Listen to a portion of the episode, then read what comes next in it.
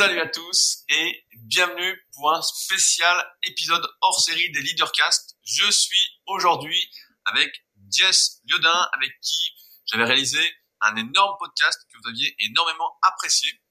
Et donc aujourd'hui, on se retrouve pour la suite de ce podcast consacré aujourd'hui à comment devenir un champion de MMA. Salut Jess. Salut à, tous et à toutes. Merci d'être de retour. Je suis content que le dernier podcast ait marché. Donc, euh, bah voilà le retour.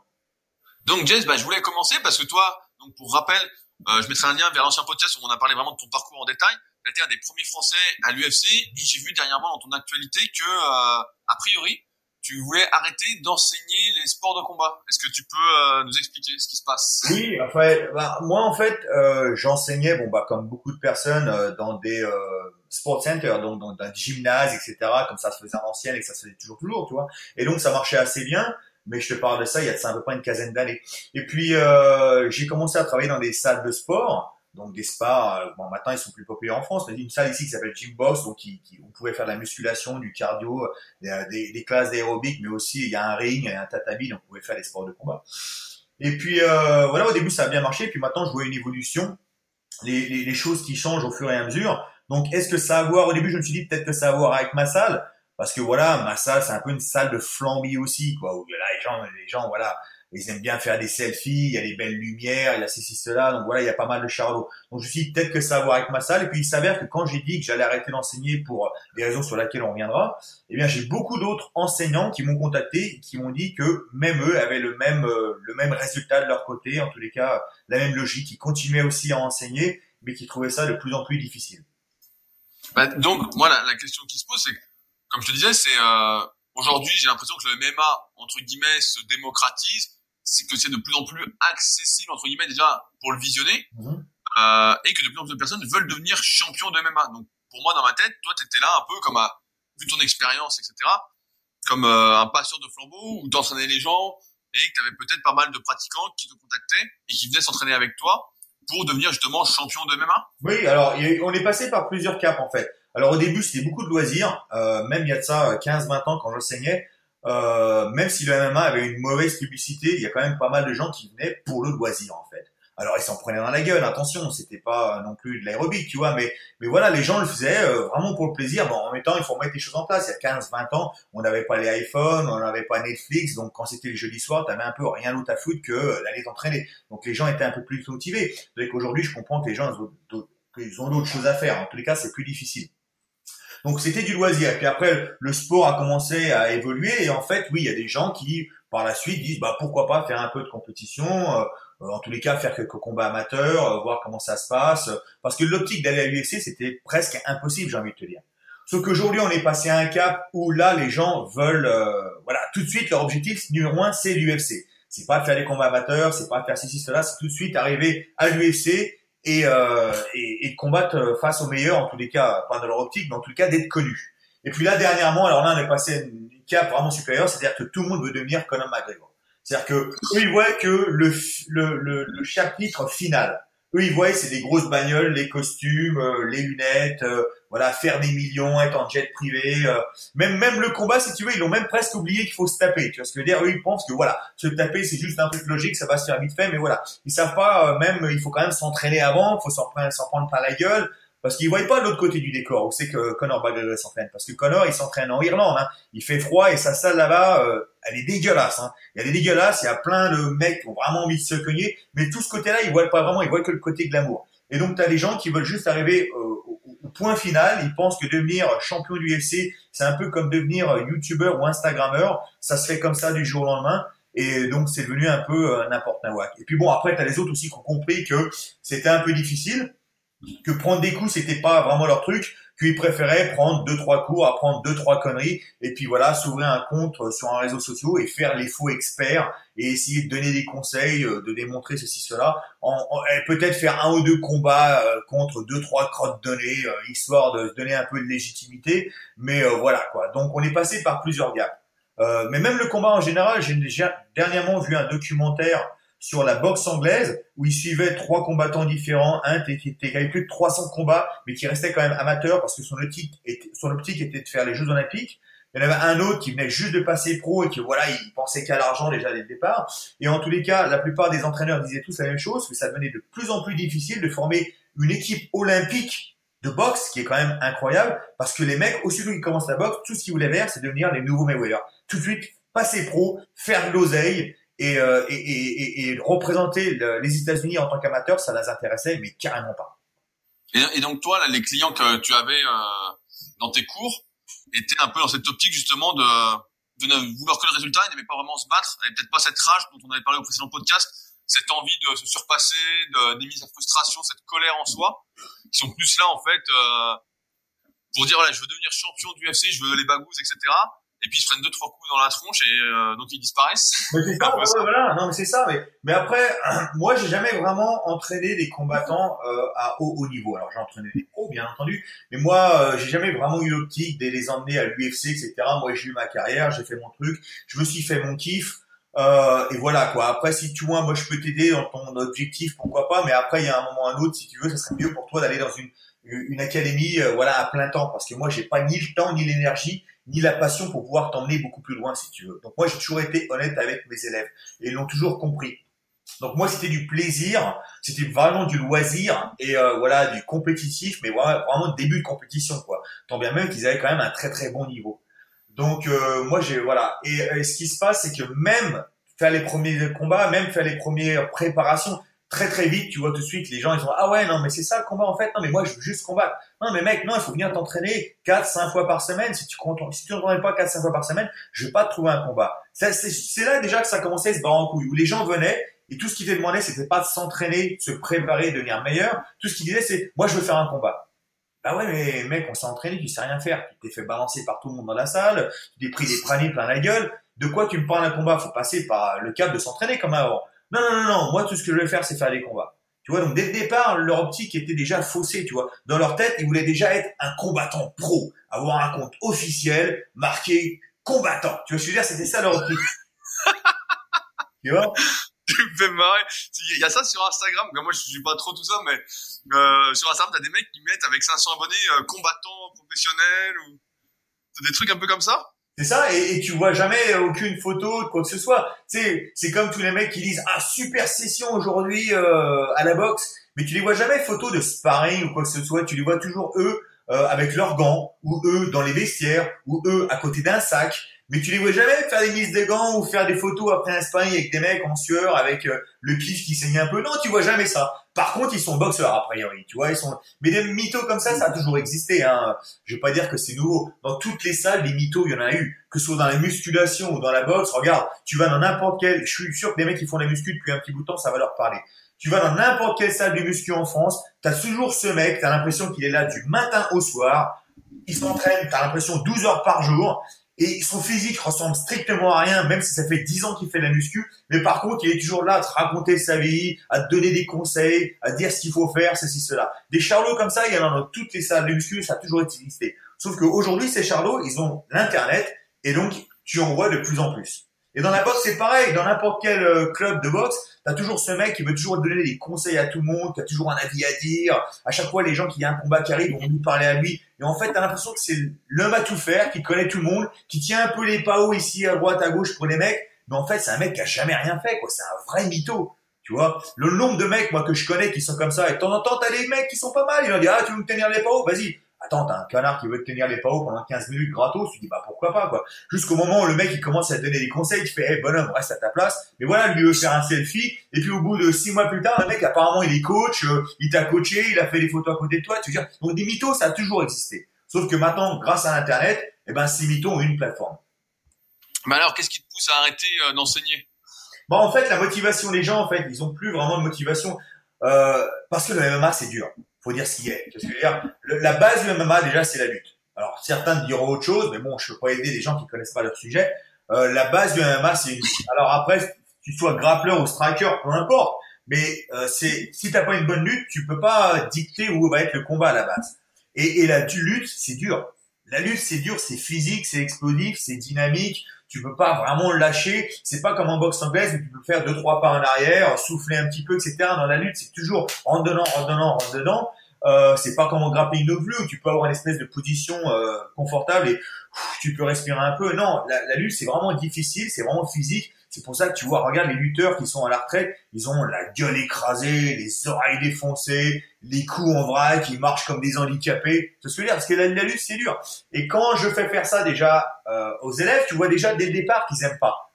dès le départ, ils disent ah non mais moi je voulais venir faire des gauche droite au pao, des high kicks, faire deux trois soumissions au sol, enfin faire du du, du MMA tourisme en fait, tu vois, du faux MMA. Sauf que non, non, non, les mecs, allez, on se met tous contre la cage, allez, tout le monde essaie de se relever. Oh, ils sont en train de crever, là, ils sont là, ils ont plus de plus respirer. Le mec, il leur balance deux trois pralines dans la gueule en disant, oh non, mais moi, je veux plus faire ça, j'arrête, j'arrête. Tu vois. Et des gens comme ça, t'en as de plus en plus en fait.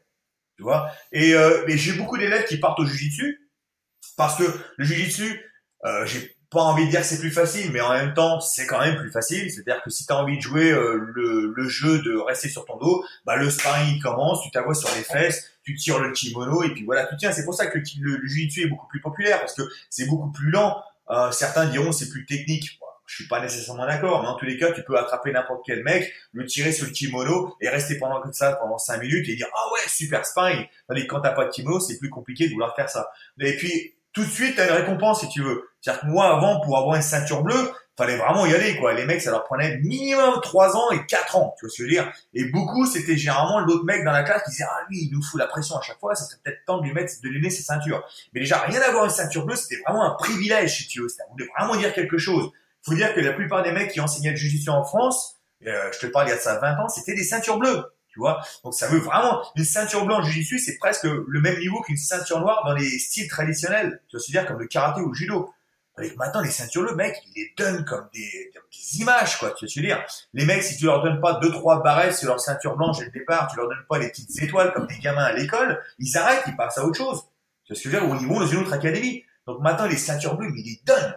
Ils les donnent. Non mais c'est vrai, mais t'as as raison parce que moi j'ai vu un peu le, le milieu et j'ai j'écoute pas mal de podcasts un peu sur l'UFC, etc. Et des fois, justement, les commentateurs, donc je sais pas si c'est des professionnels, des spécialistes ou pas, mais ils se disent, mais c'est bizarre, lui, il a une ceinture marron de jiu-jitsu, et puis au sol, euh, putain, il touche pas un caramel, quoi, tu vois, c'est limite, euh, pour venir sur la lutte, de ce que je vois, alors je suis vraiment pas un spécialiste, mais actuellement, justement, c'est les lutteurs qui dominent, euh, on a vu là récemment, bah, Rabi, par exemple, qui est lutteur, on voit Cormier qui est lutteur, ouais. on voit que c'est pas mal des lutteurs qui quand même dominent, euh, pareil, Romero, c'était un lutteur à la base, je sais plus. Ouais, ouais, ouais, ouais, ouais, ouais. Donc on voit, c'est quand même pas mal de, de lutteurs. Euh... Il est champion olympique quand même, tu vois ce que je veux dire. Il a fait même plus qu'un peu plus de la lutte, tu vois ce que je veux dire. C'est quand même un champion olympique. Donc euh, non, mais c'est vrai que c'est la base, c'est la base. T'as une bonne lutte, tu peux dicter. Après, t'as pas besoin d'être le meilleur lutteur du monde. Tu peux avoir de très bonnes bases. C'est comme la boxe anglaise, si tu veux. Euh, tu, tu, vois, j'ai vu récemment dans un événement de MMA, donc j'ai fait comment, je, je commentais. T'avais un mec, il était un jeune homme de 21 ans, mais il était merveilleux debout, c'était super beau, c'était super propre. Il a dominé un Brésilien, mais en plus ce qu'il faisait, c'était pas nécessairement extraordinaire, mais c'était très basique très propre. Et en fait, pour être bon lutteur, t'as pas besoin non plus d'avoir des techniques euh, extraordinaires. Du moment que t'as des bonnes bases, tu peux être déjà très compétitif. Tu vois ce que je veux dire Et euh, mais tu peux pas non plus faire de combat de MMA. Et après, tout tourne en même temps. Tu vois, dans les arts martiaux, euh, c'est toujours une tournante. Tu veux. Alors, t'as le grappling qui a dominé pendant un moment. Après, t'as eu les lutteurs. Après, t'as eu les frappeurs. Là, on revient à la lutte. C'est-à-dire, c'est constamment en changement parce que normalement, il y a une évolution aussi dans le sport qui fait que bah, tout le monde s'adapte. Mais pour en revenir à ce que je disais, euh, que je me rappelle plus vraiment. Bah, donc, en, fait, voilà, tu, tu arrêtes d'enseigner parce que en fait, en as, tu te rends compte que. Donc, en fait, les gens ils vont juste parce qu'ils ont une récompense instantanée. Tandis que dans le MMA, bah, en fait, j'ai envie de te dire, ta récompense, c'est simplement d'être meilleur. Il n'y a pas de ceinture. Donc, faut que tu sois meilleur à la salle, faut que tu sois meilleur que tout le monde. Faut que tu, c'est quand même assez compétitif, si tu veux. Et, et, et le cap final, c'est d'aller faire un combat. Tu vois, que ce soit en amateur ou en pro, on s'en bat les couilles. Mais à un moment, aller quand même aller tester. Tandis que là, en Jiu-Jitsu, tu as une récompense instantanée. Tout de suite, on te met deux trois barrettes euh, sur ton sur ton sur ta ceinture. Alors là, le Instagram, c'est Jiu-Jitsu Life, Jiu-Jitsu Family. Euh, Vas-y, qu'on fait des photos partout. Tu vois ce que je veux dire? Déjà, ils sont le délire. Tu vois ce que je veux dire? Alors là, quand on a la ceinture bleue, au, bout d'un an et demi, lors de la, ceinture bleue, alors là, c'est terminé. Là, on parle portugais, euh, on commence à bouffer de la salive, si tu veux. Voilà, tu vois ce que je veux dire? Non, mais et je comprends et, pourquoi pas si tu veux, tu vois ce que je veux dire. Euh, les gens font ce qu'ils veulent et du moment qu'ils trouvent leur délire, moi j'ai absolument rien contre ça. Mais tout ça pour dire que les gens vont plus tendance à aller quelque part et voir une récompense instantanée. Alors par exemple la boxe anglaise, euh, pour moi si tu fais de la boxe anglaise, faut mettre des faut faire des mises des gants, faut que tu te prennes des pralines dans la gueule, sinon tu fais pas de la boxe anglaise. tu fais une boxe, une boxe ludique ou alors une boxe aérobique, peu importe, une boxe size, peu importe comment tu veux l'appeler. Mais si tu prends, tu fais pas des sessions de sparring, tu prends pas deux trois pralines dans le nez, tu fais pas de la boxe. Sauf qu'aujourd'hui, tu as des gens qui font de la boxe, tout ce qu'ils font, c'est avec des soi-disant coachs qui, eux, ne savent pas boxer non plus, des euh, sessions de PAO à la Mayweather. Pourquoi Ça sert à rien, en fait? Mais en même temps, c'est super bien pour poster sur Instagram. Tu vois ce que je veux dire? Alors on fait pap, pap, pap, pap, pap, pap, blague, pap, pap, putain, super, génial, on passe ça sur Instagram. Par contre, le mec, tu lui demandes de faire une mise de gants face à un débutant, il se prend deux, deux jabs dans le pif et tout d'un coup, il s'arrête. Ah non, mais moi, il faut que j'arrête, c'est trop violent pour moi. C'est super. Donc voilà, ils sont plus dans la récompense instantanée pour pouvoir poster tout de suite. Et vu que le MMA, c'est quand même assez dur, assez physique, euh, physiquement, mentalement, etc. Beaucoup se disent, bon, je veux pas avoir de récompense instantanée, ça c'est un truc pour les bagarreurs, j'arrête et je passe à autre chose. Bah, justement, ça permet de rebondir. C'est il faut aujourd'hui comment tu quelle qualité il faudrait selon d'après d'après toi pour devenir voilà champion de MMA entre guillemets? J'ai l'impression que tu parles de récompense instantanée, mais moi je le remarque également en muscu, de moins en moins de personnes veulent s'investir, euh, ont une vision en fait à long terme et aiment vraiment l'activité. En fait, ils sont plus attirés par le résultat et il faut que ce soit rapide. Et quand j'ai commencé la muscu avec tous mes potes quand on était jeunes, quoi, nous en fait on avait une sorte de rage en fait qui nous animait, bah, comme toi quand on l'avait dans le précédent podcast. Mais voilà, on avait une revanche à prendre. On... Tu sais, j'en parlais cette semaine avec quelqu'un que j'ai rencontré là justement à un événement un peu d'entrepreneur. Et en fait, euh, ouais c'est ça, on avait une rage, une frustration à évacuer, on, on aimait s'entraîner quoi. En, que ce soit difficile ou pas, en fait, c'était pas très grave. Après, ça faisait partie du jeu, en fait. Faut euh, s'adapter à l'époque aussi, c'est-à-dire qu'il y a un moment, on peut autant critiquer ce qui se passe aujourd'hui. La, réalité, la réalité, c'est qu'on vit aujourd'hui, il faut s'adapter ou alors on reste derrière. Alors, à une autre génération, moi, comme la mienne, toi, t'es un petit peu plus jeune que moi, mais c'était un peu pareil. Pour être connu, il faut que tu sois bon, il faut que tu sois un meilleur pour être dans les magazines, les journaux, etc., ou à la télévision. Il n'y avait pas d'autres médias. Donc pour être bon, fallait être le meilleur. Donc c'est normal que ta motivation était que tu voulais être le meilleur pour au moins avoir un minimum de reconnaissance dans ce que tu fais. Tandis qu'aujourd'hui, les médias sont à travers l'Internet. Tu as 50 000 sites qui servent à rien, mais voilà, qui peuvent te faire un article. Euh, tu les réseaux sociaux, etc. Donc aujourd'hui, maintenant, pour t'as pas, t'as plus besoin de devenir le meilleur pour avoir de la visibilité, si tu veux. Donc ça, c'est une première des, choses. Après, faut vraiment que le truc soit par passion. On va revenir au milieu d'acteurs, par exemple moi, qu'est-ce qui me plaît dans, dans le truc de l'acteur C'est de jouer. Je trouve ça passionnant, intéressant. Il y a un vrai challenge. Si demain tu me dis, hey, tu joues dans une théâtre à côté de chez toi devant 50 personnes, et je suis aussi heureux que d'en faire un film en fait, en toute honnêteté, parce que je vais faire vraiment une, une, une, tu vois, je vais vraiment faire ce que j'aime. Et puis même s'il y a 50 personnes, du moment que j'ai fait kiffer 50 personnes live là dans une pièce, je vais être heureux, tu vois? Donc euh, est-ce que c'est vraiment une passion? Oui, c'est une passion. Maintenant, est-ce que tu demandes à une personne, non, mais est-ce que tu ferais ce que tu fais en ce moment devant 50 personnes si tu avais aucune visibilité? La grande majorité des gens te diront non. Et en fait, c'est pas une passion. C'est aussi simple que ça. Maintenant, je vois des mecs, ils ont fait deux combats de MMA, ils ont déjà une page officielle, un machin, un truc, des mecs qui payent des vidéographeurs pour les suivre. Moi, là, on, on m'a commencé à me parler, moi, quand un mec a fait un documentaire qui s'appelle Le Joker, celui qu'on n'entendait pas disponible sur YouTube. Euh, et euh, j'avais déjà 15 ans de combat dans les pattes, si tu veux, tu vois. Et euh, les, les, mecs, c'était un sport qui était inconnu, ils ont du mal à vendre. Aujourd'hui, t'as des mecs qui payent littéralement, ils me donnent 200, 300 balles à un mec avec un canon pour les suivre, pour faire un faux documentaire sur eux. Tu vois ce que je veux dire? Ouais, mais en, même temps, j'ai envie de dire, c'est, moi je le vois, je lis pas mal de livres de biographie, etc. Et je me rends compte que, en dehors de tous les milieux de sport même, que beaucoup de personnes font des biographies, des autobiographies, alors qu'elles en sont au début de leur carrière, ou que ça vient de commencer, ou... Et je me dis, bon, c'est un peu euh, bizarre, quoi. Je veux dire, attends d'avoir fait quelque chose. Après, tu parlais de passion, et c'est vrai qu'aujourd'hui, peut-être que, voilà, comme la muscu, c'est pour ça que ça, ça se regroupe bien, mais comme le MMA a l'air être devenu facile d'accès, entre guillemets, car, entre guillemets, vraiment de loin, quoi, bah, tout le monde se dit, ouais, moi aussi, je peux devenir... La dernière fois, j'avais un, un, jeune qui parlait avec moi, qui me disait, ouais, moi, je vais aller m'entraîner euh, sur Paris, la MMA Factory, je vais devenir pro UFC. Mm. Et le gamin, je lui dis, euh, bah, t'as déjà fait du combat, etc. J'avais 20, 25 ou 26 ans. Ouais. Il me dit, non, non, mais euh, je m'entraîne dans ma cave, je fais du shadowboxing. C'est ça? C'est ça. Et je lui dis, mais non, mais je lui dis, je lui dis, c'est pas possible. Je lui dis, euh, je dis, c'est bien, t'as y faire un tour et tout, mais il y a aucune chance, en fait. Je lui dis, il faut redescendre sur terre. Tu peux peut-être aimer le truc. Et, en fait, il avait jamais fait de sport de combat, tu sais, juste du shadowboxing. Donc après, c'est une blague qu'on se fait entre nous maintenant, mais, ça. Tu, dis, mais tu dis, mais en fait, t'as pas les pieds sur terre, tu te rends pas compte que c'est, euh, il va falloir t'entraîner 10 ans au moins avant d'être vraiment très très bon. Alors, sauf exception, mais tu saurais déjà si c'était l'exception. Donc, euh, tu ne demanderais pas des conseils muscu, ça irait tout seul, quoi.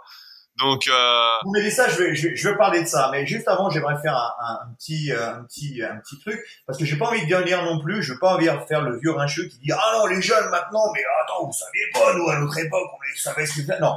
Je vais dire franchement, ça a toujours été comme ça, des vrais passionnés. Il y en a toujours eu très peu, très peu, pardon, quelle que soit l'époque. Donc déjà rien qu'à mon époque, moi, des vrais passionnés, des gens vraiment qui voulaient faire quelque chose, il y en avait déjà très peu. Les, les, les passionnés représentent des minorités, déjà d'une. Donc aujourd'hui, il y a toujours autant de passionnés qu'il y en avait à mon époque. Ils représentent toujours une minorité, les vrais passionnés.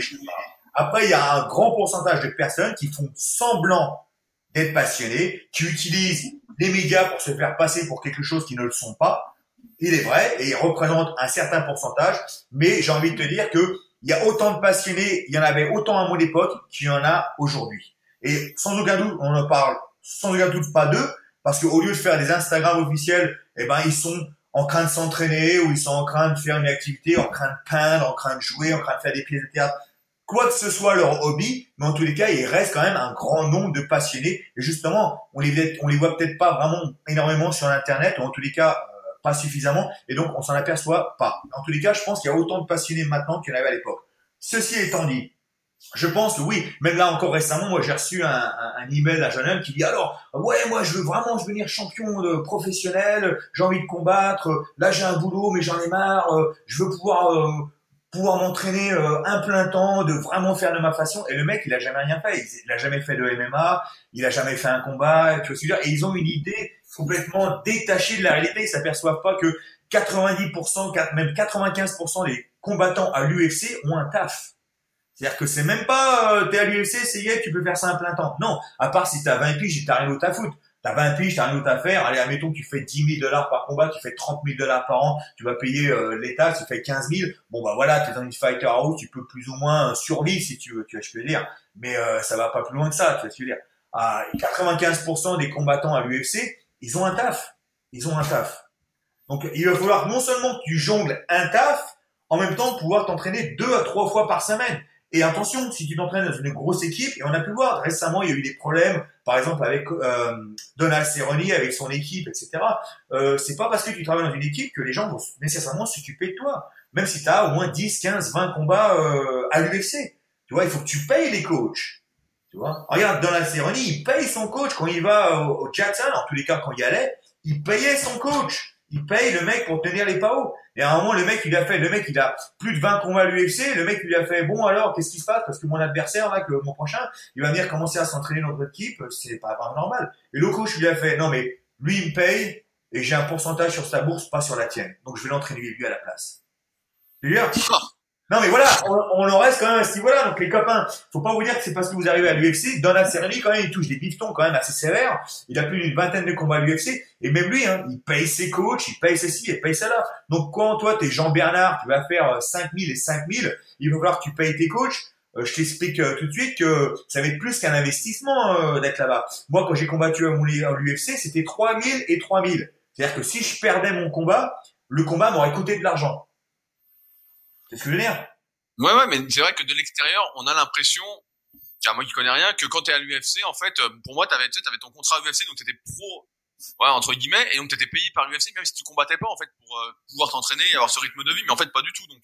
Non, non, non, pas du tout. Tu sais, même moi, quand j'étais Milo, quand j'allais faire de la boxe taille, à chaque fois qu'il montrait à Rocky, euh, t'es sûr, quand il y avait Rocky à la télé le week-end, le lundi, euh, le lundi soir à l'entraînement, t'avais au moins 20 nouveaux licenciés. Parce que voilà, c'était super motivé. Et là, c'est pareil, aussi que t'as Conor McGregor qui combat, tout le monde, ah, je veux devenir ceci, je veux devenir cela. Mais en fait, c'est imaginaire, tout ça, c'est dans leur tête, tu vois dire. Dès le départ, tu passes pas de, de zéro à héros comme ça du jour au lendemain. Déjà, va faire quelques coups, va prendre deux, trois coups de poing dans la gueule, et va t'apercevoir que, bah, en fait, c'est pas pour toi. Tu vois. Et même si demain le MMA serait autorisé en France, ne crois pas qu'il va y avoir toute une ribambelle de nouveaux champions euh, français. Non, parce que la discipline restera aussi dur. Alors il y a deux trois plus d'opportunités, mais euh, ça veut pas dire qu'on va avoir toute une ribambelle de, de, combattants. Les mecs deviennent de plus en plus feignants.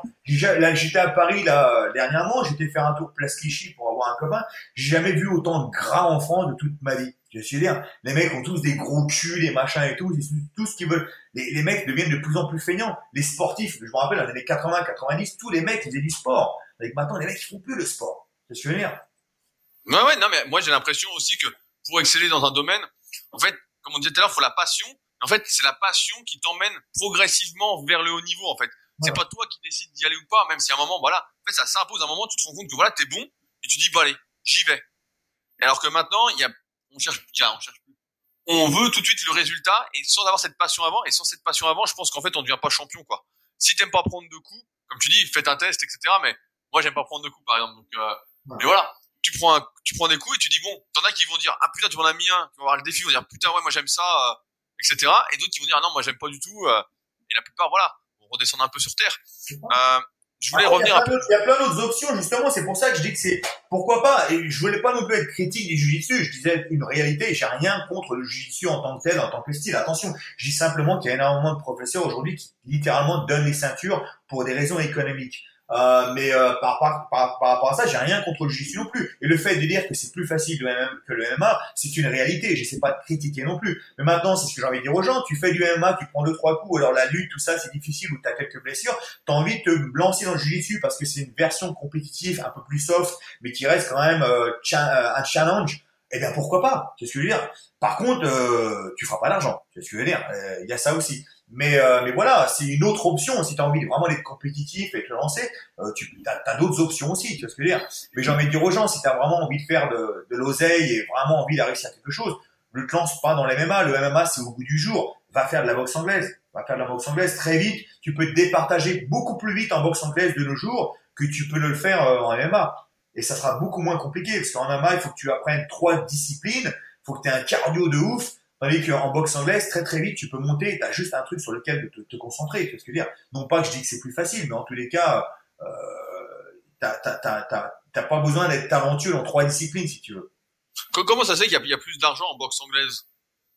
Bah euh, plus d'argent parce que c'est un peu différent en fait la structure. Euh, en fait aujourd'hui, regarde, on parle pas MMA, on parle UFC. Parce que je veux dire, c'est-à-dire que si t'es pas à l'UFC, tu fais pas du MMA pour beaucoup de gens. Tu vas se dire, ah, tu fais des combats amateurs, en fait. Tu vois? En fait, ça veut rien dire. T'as énormément d'organisations en Europe où t'as des tueurs à gages, où euh, l'UFC, euh, il leur donne pas, si l'UFC vraiment, il commence à ouvrir les portes à tous les Ruskov euh, qui, des, tu sais que des Khabib, t'en as 50 000, hein. C'est pas le seul, hein. Sauf que l'UFC, c'est pas dans leur état d'esprit d'avoir tout un tas de barbus euh, russes euh, champions du monde si tu veux. Au niveau économique euh, l'UFC va vite partir en couille si tu veux. Tu vois ils ont besoin plus de McGregor que que que, que de Khabib tu vois. Mais des mecs comme ça là-bas il y en a dans, en dessous de chaque caillou hein. Faut pas faut pas rêver tu vois ce que donc à les longs pour en venir à ça des combats durs il y en a partout. Mais voilà. Pour les gens euh, si t'es pas à l'UFC ce que tu fais c'est de l'amateurisme donc, et la marque de fabrique, c'est l'UFC en fait. Le seul qui a vraiment fait option à tout ça, c'est McGregor qui lui a créé sa propre marque avec son, sa propre attitude, etc. Mais euh, en tous les cas, l'UFC, c'est la marque UFC qui marche. Tandis que quand t'es en boxe anglaise, tu sais jamais vraiment qui est le promoteur. Tu sais pas la promoteur, tu sais pas si, c'est là, c'est un événement et c'est le champion qui fait que tu vas aller voir. C'est ce que je veux dire. Donc, tu as plus de leverage, si tu veux dire. Tu as plus de pouvoir. Ok. Euh, l'heure, tu parlais justement euh, de comment de d'entraînement quand tu voulais devenir champion, tu te mettre un peu au MMA, d'entraîner deux à trois fois par semaine. Mmh. Euh, toi, quand tu étais à ton top niveau, j'imagine que tu t'entraînais tous les jours en MMA. Ouais. Faut s'entraîner tous les jours, deux fois par jour. Moi, je m'entraînais deux fois par jour, cinq fois par semaine, et le samedi, je faisais une fois et je faisais euh, sparring en boxe anglaise. Ok, donc en fait, faut s'entraîner. C'est pour ça que je voulais revenir là-dessus, mais en fait, faut s'entraîner tout le temps, étant donné qu'il y a, comme tu dis, trois disciplines. Ouais. Euh, à côté de ça, est-ce qu'il y avait de la musculation? Quelle est la place de la musculation dans le MMA Parce que pareil, à un moment, on voyait donc quand euh, il y avait moins de contrôle antidopage des euh, combattants avec des physiques assez incroyables. Maintenant, j'ai envie de dire, voilà, ils ont des bons physiques, euh, mais sans plus. Mhm. On voit que c'est des sportifs, mais ils font plus du tout bodybuilder, à part Romero par exemple. Ouais. Est-ce que la musculation t'a aidé, par exemple, pour devenir champion de MMA alors, non seulement il faut dire aux gens qu'il faut qu'ils s'entraînent dans trois disciplines différentes techniquement, mais aussi chaque discipline demande une préparation physique complètement différente. Donc, tu te doutes bien qu'un lutteur va pas faire la même préparation physique qu'un boxeur, par exemple. Tandis que toi, vu qu'il faut que tu euh, utilises ces styles, bah non seulement il faut que tu fasses ça, mais il faut en effet que tu fasses une préparation physique d'un boxeur, une préparation physique d'un grappleur, une préparation physique d'un lutteur. Donc c'est pour ça que c'est difficile. Et en deux sur trois, il faut pas se surentraîner. Et donc moi, ce que j'avais compris, c'est que beaucoup de gens, alors il y a énormément de préparation physique, et je suis passé par là à un moment, Quand en fait, euh, il y a un moment, faut, je pense que c'était une erreur en fait. Je pense que tu cramais et en fait, quand il fallait vraiment faire du, euh, du spécifique, tu étais déjà cramé par ta condition physique. Et maintenant, je le vois avec le recul en fait. Euh, et en fait, il valait mieux faire des drills, en tous les cas des exercices physiques dans les choses spécifiques, comme en lutte par exemple.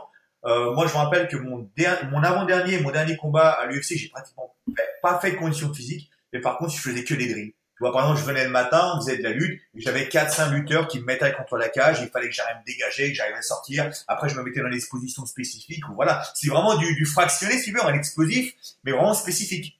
Tu vois? Et je trouvais que ça, ça m'avait vachement plus apporté que de faire des grosses sessions genre euh, CrossFit, euh, etc.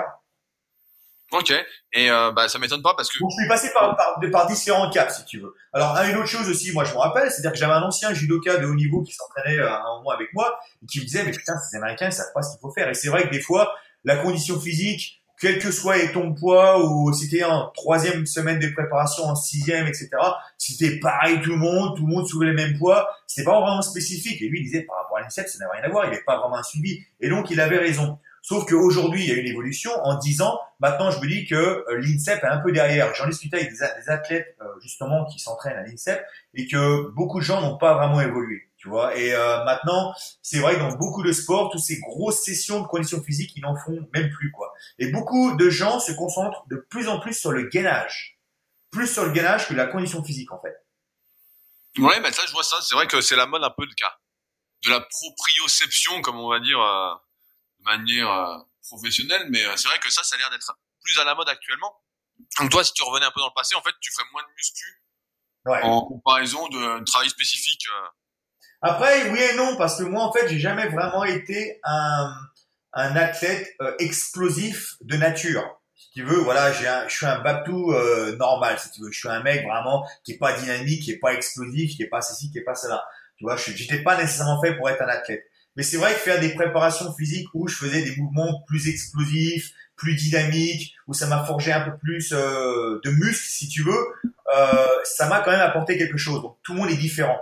Ça veux dire, un mec comme Romero, par exemple, je pense pas qu'il ait vraiment besoin de faire énormément de préparation physique, parce que le mec est déjà explosif, dynamique, il a énormément de muscles. Donc je pense que lui, tu vas le cramer plus qu'autre chose en fait, que lui, il faut lui faire plus que faire du spécifique. Tu vois ce que je veux dire? Donc après, c'est différent. je suis content d'avoir passé par là au début, pour moi acquérir un peu d'explosivité, un peu plus de dynamisme, un peu plus de, de muscle, pour ensuite partir sur quelque chose de un peu plus spécifique. Donc je pense que tout dépend des personnes en fait. Et euh, bah justement, ça me permet de rebondir là-dessus. Alors, je parlais un peu de dopage avec les mecs qui avaient des physiques vraiment très très bodybuildés à une époque. Toi qui étais dans le milieu, est-ce que le dopage, euh, moi à ton époque, et ce que tu penses maintenant, est-ce que c'est vraiment très démocratisé? Ou est-ce qu'avec tous les contrôles, justement, les mecs font gaffe, prennent rien bah, on en avait parlé un petit peu la dernière fois. Je me souviens plus vraiment de ce que je savais qui ou pas, mais bon, voilà, je vais. Moi, je me rappelle la première fois que j'étais aux États-Unis. Je m'étais entraîné dans une équipe et euh, il y avait une, ce qu'on appelle des fighter house. Donc pour les gens qui savent pas, c'est une grosse maison où il y a généralement six ou sept chambres où tous les combattants restent et dorment tous ensemble au même endroit. Et donc j'étais en bas et euh, il y avait un frigo et j'ouvre le frigo et là je vois des hormones de croissance. Tu vois, mais sur plusieurs niveaux. Et tous les mecs avaient leur propre hormone de croissance qu'ils utilisaient, euh, tu vois, normalement quoi. Tu vois, c'est-à-dire tout le monde c'était même open, tu vois ce que je veux dire. Les mecs prenaient tout ça. Hein, Alors après on était passé par la TRT aussi, donc beaucoup de mecs faisaient de la TRT. Donc pour les gens qui savent c'est quoi, c'est testostérone euh, thérapie remplacement. Donc si tu as un, un low niveau, un niveau de testostérone qui est assez low, tu peux aller voir ton toubib et ton toubib va te faire une référence et donc tu peux te faire injecter de la testo. Et donc c'est une, une, façon euh, légale de se faire de la testo en fait. Et donc beaucoup de gens faisaient ça, donc testo plus en mode de croissance. T'imagines bien que les mecs, ils étaient assez boeufs quand même à l'entraînement. Tu vois ce que je veux dire? Et ce qui était assez ironique d'ailleurs, il y avait un combattant canadien qui, qui vivait là et euh, qui s'envoyait des stéroïdes de lui-même du Canada. Donc quand il partait au Canada voir sa famille, il se renvoyait des stéroïdes lui-même aux États-Unis euh, en poste. Et euh, c'était le même mec d'ailleurs qui par la suite faisait des articles, grands articles de deux pages dans les magazines spécialisés contre les stéroïdes, contre ceci, contre cela. Donc je trouvais ça assez ironique. Mais, euh, mais ouais, donc les, les, les la, la, la, beaucoup de mecs se chargeaient en fait. Et en fait, les tests n'étaient pas pareils parce qu'en fait, c'était pas des tests sanguins. C'était des tests où tu pissais. Et donc quand tu testes des, où tu pisses, bah déjà euh, l'hormone de croissance ça passe. Et puis après, euh, tout ce qui est à côté, il faut savoir quand l'arrêter, quand le commencer. Et les mecs, ils se faisaient suivre, si tu veux, tu vois. Ce qui est assez drôle, c'est qu'il y avait un trafiquant de drogue qui était assez connu euh, sur euh, la Californie et qui était aussi un ancien combattant de MMA avec pas énormément de succès, mais enfin qui, plaisait aussi aux jeunes filles, qu'il était assez beau gosse. Et puis bon, trafiquant de drogue. Donc, donc il avait un certain succès, on va dire. Et donc le jour qu'il est mort, est-ce qu'il était retrouvé mort, apparemment suicidé dans sa chambre? Bon, il y a eu d'autres histoires à côté. Ah, ils ont tous les changé, tous les filles, ils ont changé parce qu'en fait, il s'avère qu'il était le dealer officiel de la grande majorité des combattants de MMA. Donc rien déjà qu'après la mort de ce dealer-là, beaucoup de mecs ont changé. Beaucoup de mecs ont changé de poids, changé de catégorie euh, et même changé de physique pour certains.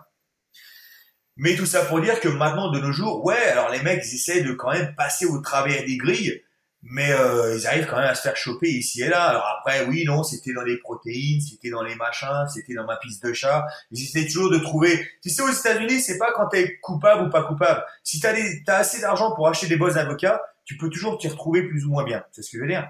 Ben, on, on, a vu l'histoire un peu avec le John Jones, justement, qui a été blanchi, comme quoi ça aurait été dans un complément qu'il aurait pris, etc. Donc, de ton expérience, toi, c'est plus en fait euh, des magouilles en fait, c'est vrai que pour écouter pas mal de podcasts encore une fois sur le sujet, j'ai l'impression qu'il y en a pas mal qui se font prendre et à chaque fois ils embauchent des gens pour les défendre et comme par hasard ça vient dans, c'est dans les compléments ou euh... ou alors euh, dans les pilules parce moment t'avais pas bander donc t'as pris deux trois pilules euh, machin truc donc il y a toujours un espèce de délire mais c'est ça si t'as pas tu payes suffisamment un avocat et généralement, ceux qui se font virer, quand ils se font pécho, ils se font virer, c'est ceux qui n'ont pas l'argent de se payer ces gros avocats. Mais si toi, de ton côté, tu as de quoi un avocat, te payer un bon avocat, le même avocat va faire une recherche, il va aller voir des docteurs, des machins, des trucs, il fait, bon, voilà. Alors, qu'est-ce qu'on peut faire croire qu'il a pris ceci? Et l'autre, il va dire, ah, c'est dans ci, c'est dans ça. Là, il y a un niveau de supplément de ci. S'il mélange avec ça, ça peut faire croire que machin. Et voilà, l'autre, il a son dossier, il amène ça au truc et c'est passé. Attends, si les mecs commencent à mettre de la testo ou alors euh, des produits euh, de stéroïdes dans les protéines, il faut me dire où c'est, parce que les mecs, ils vont, ils vont vendre euh, tout le stock du jour au lendemain, si tu veux. Hein. Vas-y, t'as même besoin de te piquer ou de prendre des trucs ou que ce soit, tout ce qu'elle a besoin, c'est prendre de la prot. Non seulement t'as de la BCA, t'as de la créatine, et en plus t'as des stéroïdes dedans. Ouais, les mecs vont devenir millionnaires demain. Hein. c'est vrai, les mecs deviennent millionnaires et puis disparaissent après, comme ça, c'est bon. Ça, ça, me fait rebondir sur l'alimentation, justement. Euh, Est-ce que pareil, moi j'ai que la vision extérieure en fait de, tout ça. J'ai l'impression que les mecs quand ils préparent des combats sont, ils embauchent toujours un nutritionniste, ils sont hyper sérieux sur leur alimentation, etc. Tout est pesé, on leur prépare des repas, etc. Est-ce que c'est le cas pour la plupart Et est-ce que hors saison aussi les mecs sont assez rigoureux ou pas du tout? Et encore une fois, on parle de la crème de la crème. Là, quand je te dis, je te parle des mecs qui ont des avocats qui peuvent les sortir de n'importe quelle situation. Ça, c'est peut-être 5 à 10 personnes aussi qui peuvent se permettre ça. Les 300 autres, 350 autres combattants derrière, ils se font choper, c'est terminé l'histoire. Donc euh, là, c'est pareil. Il y a combien de mecs qui peuvent se payer un nutritionniste? Allez, peut-être 10, 15, 20 grand maximum. La plupart, ils peuvent pas. C'est pas possible. Ils ont pas l'oseille pour faire ça. Je veux dire. Alors ils essayent d'avoir des informations ici sur la lettre, le machin, le truc. Après, tu sais, les États-Unis, c'est un peu le pays de la malbouffe. Tu vas dans n'importe quelle rue, putain, ça sent les, ça sent les hamburgers, euh, ça sent les tacos, ça sent les machins. Tu veux dire Il y a toujours cette odeur de bouffe un peu, un peu n'importe où. Donc c'est, c'est assez facile de bouffer de la merde si tu veux aux États-Unis, tu vois. Donc c'est pour ça qu'ils préfèrent se, se réduire au lieu de dire bon bah je le fais moi-même, je paye un mec qui le fait, qui me prépare mes repas, qui sont euh, voilà assez euh, assez goûtus et d'après ce que ça a l'air en tous les cas. Mais quand tu regardes en fait, c'est même pas les repas de ouf qu'ils leur font, tu vois, c'est pas super strict comme un bodybuilder, tu vois. Ils mettent quand même un peu de sauce dedans, un peu de ceci, un peu de cela, tu vois ce que je veux dire. Donc c'est tout plus pour avoir une espèce d'assurance, une structure, de pas se prendre la tête, de se dire bon, quand je vais rentrer de l'entraînement, ma bouffe sera prête, j'aurai juste à la bouffer, aller me coucher, puis c'est marrant. Toi, quand tu étais à haut niveau justement, est-ce que ton alimentation était très stricte euh moi, j'ai toujours été, euh, j'ai toujours trouvé ça. Moi, quand je le fais, je le fais à 100%. Tu vois, tout ce que je fais. Donc, euh, pour moi, quand je me dis, allez hop, je fais ça, je fais ça, c'est parti. C'est vraiment difficile de me faire retirer, de me faire tourner la tête. Je fais un blocage sur tout le reste. Pour moi, c'était assez facile. Après, euh, quand je suis descendu à 70 kilos, je pensais avoir l'aide. Je m'étais entraîné dans l'équipe de Joe Stevenson et je pensais avoir l'aide d'entre eux parce que Joe Stevenson, hors compétition, était énorme. Euh, moi, je me rappelle de lui d'avoir fui à plus de 90 kilos dans l'Ultimate Fighter, qu'en fait, à la fin de carrière, et je crois qu'il a même combattu à 65. Je veux dire, donc je me suis dit, les mecs, ils vont pouvoir m'aider. Mais en fait, euh, leur secret était à base d'hormones de croissance, en fait. Tu vois ce que je veux dire? Merde. Euh, c'est ça. Je regarde son régime, lui, alimentaire, de quand il avait... Je regarde, je vois des chipoletas, des machins, mais je suis, c'est quoi ce délire? Moi, je bouge ça, je vais prendre 10 kilos, je vais pas perdre 10 kilos. C'est pas possible. Tu vois Donc, je me suis fait tout seul. Donc, j'ai commencé à faire un régime assez strict, tu vois, poisson, poulet, machin, pas de sauce, rien, tout bouilli, légumes, etc. Et j'ai perdu pas mal de poids. Mais bon, vers la fin, euh, bah, si je perdais plus, je me restreins, je me restreignais, si ça veut dire quoi que ce soit, je me, je me, de plus en plus, quoi. Mais en fait, j'ai fait, euh, je crois que je me suis sous-alimenté, en fait. Vachement sous-alimenté. Vu que je l'ai fait tout seul et je savais pas trop comment le faire, j'ai quand même perdu le poids. Je suis parti de 90 kilos à 70 kilos, tu vois. Mais vers la fin, euh, tu vois ce que je veux dire, euh, j'avais mal aux dents quand même. Tu vois ce que je veux dire, je bouffais un bout de poulet, euh, je prenais 5 kilos, tu vois. Tu, faisais tous les trucs comme on voit, euh, des saunas, te mettre dans des bains chauds, etc. pour perdre encore plus bah, en fait, je suis descendu à 70 kilos, je voulais pas faire ça parce que je voulais justement descendre le plus près possible de mon poids pour pas avoir à faire ça. Et, euh, je l'ai pas fait en fait, j'ai juste fait un petit cardio la veille et je suis descendu à 60 kilos. Mais quand je combattais à 77, moi je suis pas fan du sauna en fait. J'ai du mal vraiment à suer dans le sauna, ça me fait mal à la tête. Donc je suis pas vraiment. Moi je faisais du cardio en fait. Je me faisais un, ce qu'on appelle un sweat suit, tu vois, dans l'espèce de kawaii. Et, euh, et je faisais du footing, etc. Mais euh, voilà, c'était à base de régime euh, d'eau, tu vois. Donc je buvais euh, je sais plus combien de litres de flotte, de l'eau distillée, parce que comme ça, l'eau distillée, ça passe à travers ton corps beaucoup plus facilement. Donc tu faisais ça pendant 2-3 jours, donc tu pisses, pisses, pisses constamment, t'arrêtes pas de pisser vu que t'arrêtes pas de boire de l'eau. Et puis à un moment, boum, t'arrêtes. Et là, ton corps, il continue à pisser, et puis il se dit, mais euh, qu'est-ce qui se passe là? Tu bois plus? Mais bon, si ton corps, ton corps, il réalise ce qui s'est passé, t'as déjà perdu au moins 5 ou 6 kilos. Tu vois, rien que en pisse comme ça. Après, je faisais un petit cardio, un truc comme ça la veille, ou alors je faisais un, je faisais un bain chaud et je restais bien, tu vois, je dormais avec un sweat, etc. Et généralement, le jour même, j'avais plus que 2 kilos à perdre, une connerie, tu vois ce que je veux dire. Est-ce que tu as vu le documentaire qui est passé sur Canal Plus, euh, Combattant? Non, j'ai pas vu. Je sais okay. qu'il a fait, je connais Julien, mais je l'ai pas regardé. Ok, bah, c'est pour savoir un peu, parce que j'ai regardé justement, et dedans, on voit euh, un des frères Lapillus qui, justement, lui, euh, se met dans un bain chaud, se met sous une couverture tout habillé pour transpirer, etc mais Lapillus, je sais qu'il y a les Lapillus dedans, il y a Karl, etc. Mais tous ces gars-là perdaient pas énormément de poids, en fait. Ils perdent du poids, attention. Je crois peut-être, allez, je, je, les connais pas, hein, je vais pas dire une connerie, mais je pense que ça va plus loin, pas plus loin que 5 à 6 kilos, si tu veux, tu vois ce que je veux dire.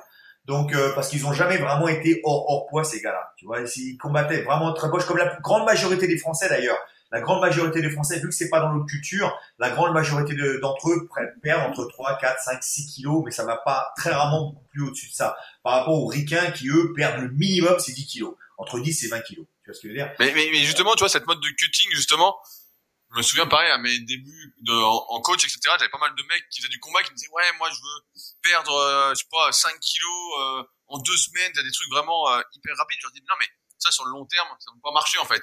Vraiment, c'est très progressif. Et euh, toi qui as fait pas mal de cutting, justement, t'es passé donc de 88 à 70 kilos. Ouais. Euh, est-ce que tu as un avis particulier sur le cutting? Moi, j'ai l'impression que c'est hyper dangereux ce truc-là. Je vois les mecs, des fois, qui finissent à l'hosto, qui, on les voit, putain, ils ont l'air crevés. Euh, on est loin, en fait, vraiment euh, d'être au top de ses possibilités. J'ai l'impression à la fin, quand on est sur euh, dans la cage, quoi. Après, ça dépend des gens. Après, tu m'as dit, c'est quoi le mec? T'a dit 5 kilos en deux semaines Ça, c'est assez facile. Tu fais caca, tu fais deux trois trucs, c'est bon, tu les as perdu les 5 kilos, tu vois. C'est rien du tout ça. Mais euh, mais pour en revenir à ça, après, ça dépend de plein de choses. Alors, il y a des gens qui sont dans des catégories bâtardes où ils sont pas assez lourds pour être dans une catégorie euh, 3-4 kilos en dessous, mais ils sont trop lourds. En tous les cas, ils ont des os, une corpulence trop lourde pour pouvoir vraiment descendre en pas. Donc ils sont un peu emmerdés si tu veux. Donc soit tu combats des mecs plus lourds, mais qui vont faire 10 cm de plus que toi, ils vont avoir une allonge, ils vont avoir plus de puissance, parce que tu vois vraiment la différence. Hein. Quand tu regardes les combats entre les mecs de 77 et de 85 kg, euh, t'as vu quand même, c'est pas les mêmes morceaux. Hein, c'est ce que je veux dire. Euh, donc, euh, y a, parce qu'il y a les, les, catégories de poids dans les MMA sont vraiment larges. Tu vois, 7 kilos quand même. 7 kilos, c'est énorme. 7 kilos, c'est énorme. Donc, euh, donc voilà, il y en a, ils sont obligés de se tirer sur la gueule, vraiment, pour pouvoir descendre une catégorie qui ne leur est pas confortable. Et c'est pour ça qu'ils ont du mal. Après, il y a certains aussi qui ont des problèmes de kidneys. Tu vois, comment tu dis les kidneys en français? C'est pas, c'est les reins, le foie? Les reins, ouais, les, reins. Parce qu'ils ont peut-être fait aussi, ils ont peut-être pris des produits dans le passé. Alors peut-être qu'avant ils avaient fait du bodybuilding ou je ne sais quoi, mais en tout cas peut-être ils ont fait deux trois merdes qui fait que ils ont déjà des anomalies à, ce niveau-là. Et quand tu perds du poids, c'est là que tu souffres, hein, mon copain. Attention, t'as mal au bide. Hein. Donc euh, il y a aussi ça. Tu vois ce que je veux dire? Donc il y a, plein de choses. C'est pas nécessairement pour seulement un avantage, parce que ça sera pas un avantage pour toi si tu as un frappeur. Si t'es un frappeur, ça sera pas un avantage d'être plus lourd. Bien au contraire, tes bras vont se fatiguer. Par contre, si tu es un grappleur, un lutteur, avoir plus de puissance, être plus lourd, ça va bien sûr être dans ton avantage. Tu regardes Khabib, hein, moi je suis sûr que Khabib hors saison, il fait dans les 90 kilos. Que tu le regardes hors saison, il a des grosses joues quand même, il est bien large. Tu vois ce que je veux dire? Tu vois, c'est pas un mec qui est vachement voluptueux, qui a des vraiment gros muscles comme un bodybuilder ou un, un fitness model. Mais tu vois quand même, c'est un mec qui fait lourd. Tu vois ce je veux dire? Ses cuisses, il a un gros cul, il a vraiment, il fait vraiment lutteur, tu vois, russe, tu vois, qui fait vraiment lourd. Et je suis sûr que hors saison, il fait 90 kilos. C'est pour ça qu'il a loupé le poids à plusieurs reprises. Euh, tout à l'heure, on parlait justement de, de vivre en tant que combattant pro, etc. Et on n'a pas parlé du sponsoring. Est-ce que euh, il y a des moyens quand euh, on veut être combattant, euh, qu'on a un bon niveau, etc., de pouvoir parce que là on parlait des primes de combat qui sont a priori quand t'es pas vraiment un champion euh, assez faible. Euh, Est-ce que des sponsors peuvent, euh, ah, si on n'est pas dans les 5 meilleurs ou les 10 meilleurs mondiaux, euh, vraiment nous sponsoriser euh, financièrement?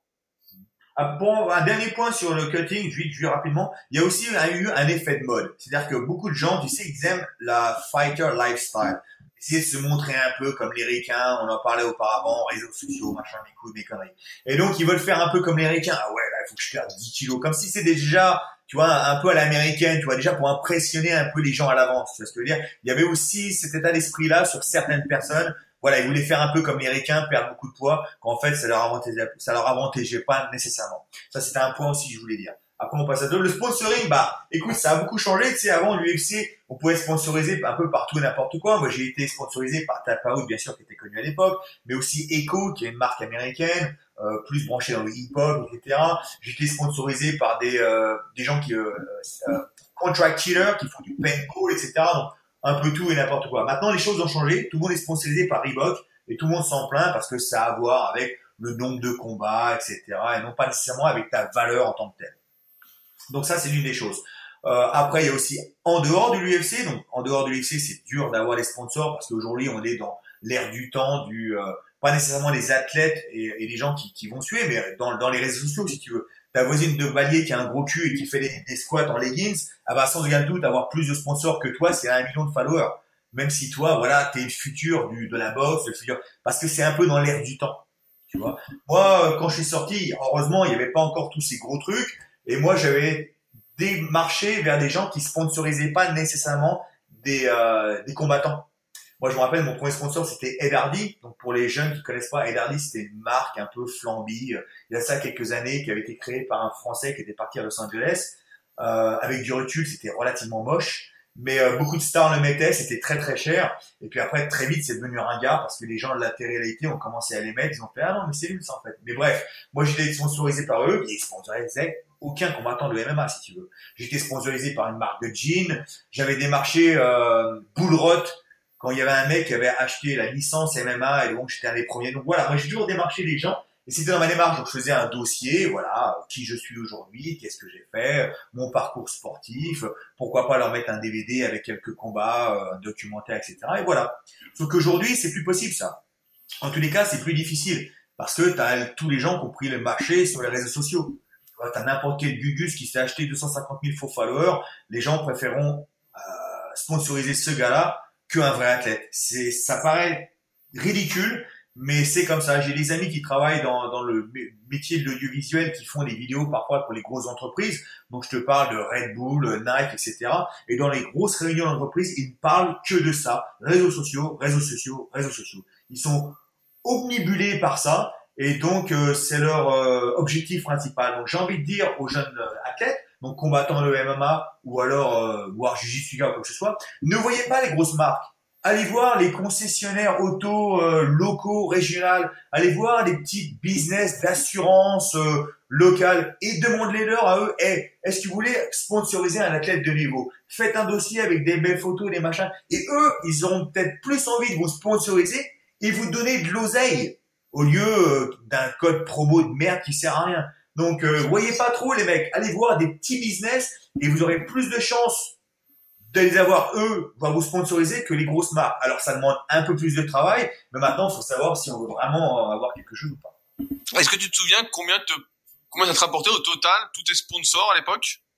Ah, euh, Je faisais entre 15 et 30 000 par combat.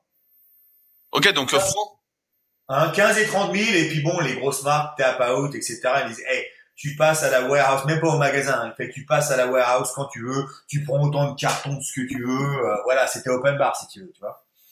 Ok, donc aujourd'hui, concrètement, je reste un peu le bilan, mais si tu veux devenir champion de MMA, ça me paraît quand même très compliqué. Ah bah c'est super compliqué, mais ça l'a toujours été en même temps. Mais maintenant, tu as beaucoup plus de gym, tu as beaucoup plus de clubs, tu as beaucoup de gens qui vont te promettre monter merveille. Mais euh, j'ai envie de te dire déjà dès le départ, c'est ce que j'ai dit au jeune homme. Je lui ai dit bon, je veux devenir combattant, je veux que tu sois mon proche. Mais écoute, déjà, j'ai un peu court. Et puis, euh, on n'est pas dans Karate Kid. C'est-à-dire, je vais pas venir te venir venir chez moi. Tu vas dormir dans ma chambre d'amis. Euh, je vais t'entraîner tous les jours et puis tu vas devenir champion parce que dès le départ, tu m'as pas démontré que tu avais ses capacités parce que t'as même pas fait de combat, t'as même pas fait d'entraînement, t'as rien montré.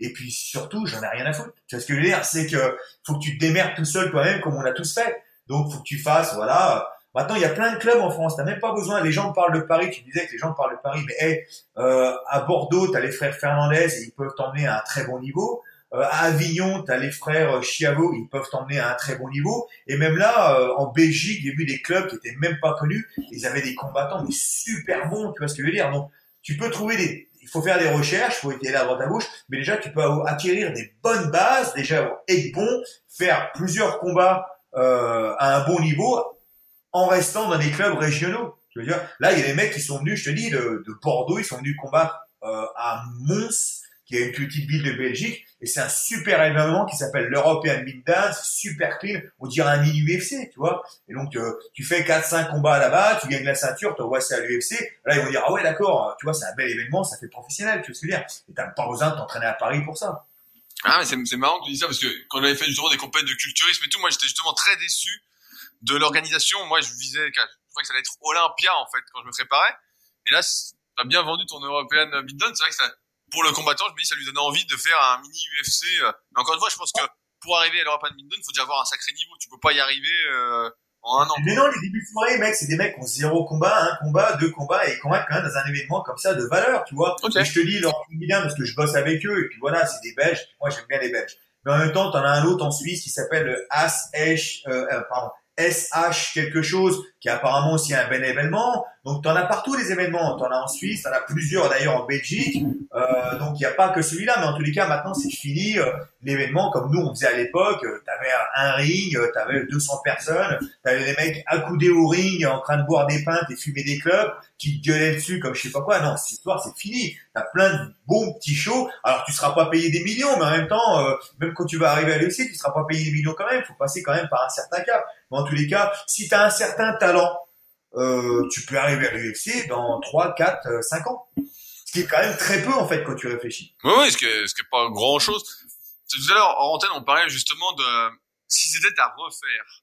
Est-ce que euh, pour un jeune là qui nous écoute ou quelqu'un qui voudrait se lancer, etc. Est-ce que euh, tu referais ce parcours-là? C'est difficile les arts martiaux, les sports de combat, mes victoires, mes défaites, les voyages à travers le monde m'ont forgé qui je suis aujourd'hui. Donc si j'aurais pas fait ça, si j'aurais pas fait ça, je serais peut-être une autre personne.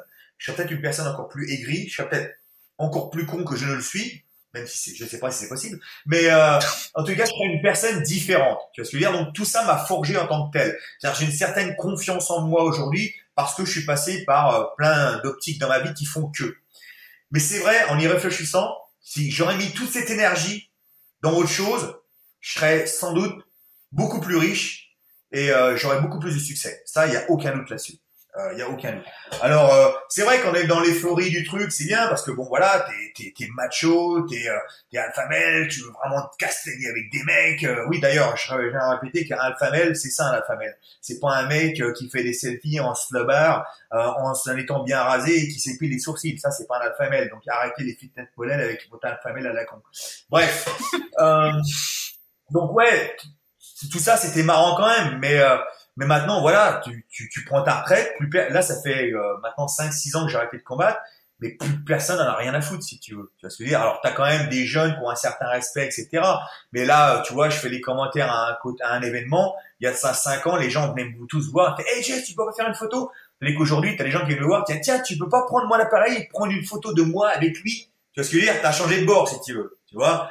Donc, euh, donc la gloire, ne crois pas que le jour où tu vas prendre ta retraite, les gens vont la gloire va rester, les gens vont croire que t'es. Non, non, tout ça, ça part. Regarde en boxe anglaise, t'as eu des centaines et des centaines de champions du monde et des centaines de combattants avec énormément de talent. Les seuls qu'on parle constamment, c'est Mike Tyson et Mohamed Ali. Pour X raisons, parce qu'ils font partie du, du, euh, tu vois, du média mainstream, tu vois ce que je veux dire Ils sont pas, ils sont passés par un moment politique, qu'il soit, ou alors euh, médiatique, qui fait qu'on se rappelle d'eux. Mais est-ce que c'était vraiment les meilleurs boxeurs? C'est encore à vérifier si tu veux. Tu vois ce que je veux dire Dans tous les cas, les jeunes, tu leur parles de Sugar Ray, Lennon, ils savent pas qui c'est. Tu vois ce que je veux dire Roberto Duran, ils savent pas qui c'est. Tu vois ce que je veux dire Marvin Engler, ils savent pas qui c'est. Et encore, ça, c'est des mecs connus. Tu vois ce que je veux dire Donc, t'as aucun contrôle sur ce que les gens vont se souvenir de toi. Tu vois euh, Quand même, euh, euh, Roberto Duran était un super combattant, vraiment dur au mal, etc. Et quand tu parles de boxeur, euh, ou des gens qui connaissent un peu la boxe, Roberto Duran, la première chose qui leur vient en tête, c'est Nomas, le jour où il a abandonné face à Sugar Lennon. Même si par la suite, après ça, elle a gagné des ceintures euh, de champion du monde dans les catégories différentes, mais les seules choses que les gens se rappellent de lui, c'est le jour où il a abandonné un combat. Tous les autres 50 combats qu'il a gagnés où il a défoncé des mecs, les mecs, ils, se souviennent plus de ça. C'est ce que je veux dire? Donc, tu n'as aucun contrôle sur ça.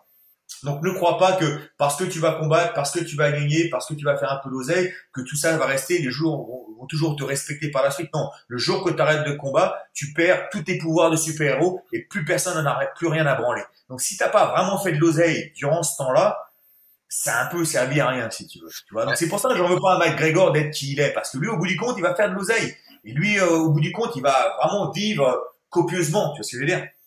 Bah justement, est-ce que tu veux parler un peu du combat qu'il y a eu, euh, avec c'est l'actualité, qui a l'actualité? Un petit moment, mais de Rabib Connor, justement. J'ai vu que sur les bah, réseaux sociaux, t'en avais parlé un petit peu, donc... Euh... Il y a vraiment rien à dire, tout le monde en a parlé, reparlé, etc. Voilà. Moi, le combat euh, n'était pas vraiment surpris. Euh, j'avais un peu dit à tout le monde comment ça allait plus ou moins se passer. Que voilà, Connor, oui, il a mis des mecs KO, mais des mecs qui sont venus vraiment un, donc José Aldo qui a fait une erreur. Moi, je connais des gens qui sortaient avec José Aldo. Le, en fait, le game plan de, José Aldo était d'amener Connor au sol. Mais mec était tellement vénère qu'il avait vraiment, très, vraiment envie de lui mettre une droite. Il lui a sauté dessus la tête la première et Connor a fait oh merci, boum, c'est terminé.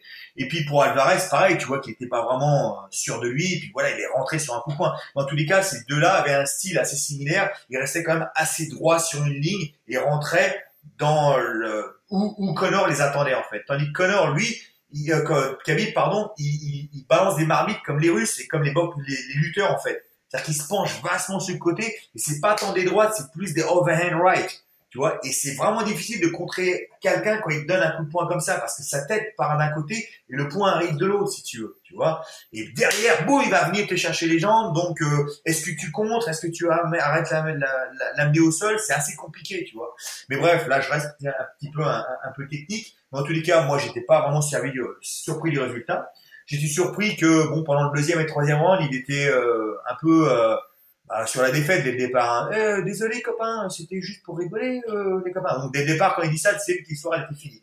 Après ce qui s'est passé par la suite, bon bah Dylan qui est un trou du cul, qui lui fait que du buzz, c'est vraiment le, le, le troll de base. Il lui a dit deux trois conneries, il lui a même pas sauté dessus, il a même pas touché, il a sauté juste à côté. Voilà, il y a eu un peu de bagarre sur les côtés. Bon rien d'extraordinaire si tu veux. Ce genre de truc qui est déjà arrivé avant. Les médias s'en sont emparés, ont fait tout un buzz autour. Mais bon, voilà, les gens ont déjà oublié, on est déjà passé sur autre chose, tu vois. Bah, moi, j'ai un peu de mal, en fait, c'est plus avec Dana White qui cautionne un peu tout euh, le trash talking de, de Connor qui va peut-être un peu loin. Après, ça fait partie du jeu aussi, hein, pour vendre le combat, etc. Mais bah, c'est ça, c'est ça. Le mec, il, se plaint que Connor a balancé une chaise dans dans dans dans le bus, mais il utilise des images pour faire la promo. Tu vois, on en discutait justement, et même euh, on en discutait avec Scott Atkins. Scott Atkins disait euh, ah, de toute façon, ils vont utiliser une image. Et ce que j'avais dit à Scott, j'ai fait, je te parie ce que tu veux dans la promo du prochain combat. Juste après que c'est arrivé, je te parie dans la prochaine promo du combat, ils utiliseront ces images.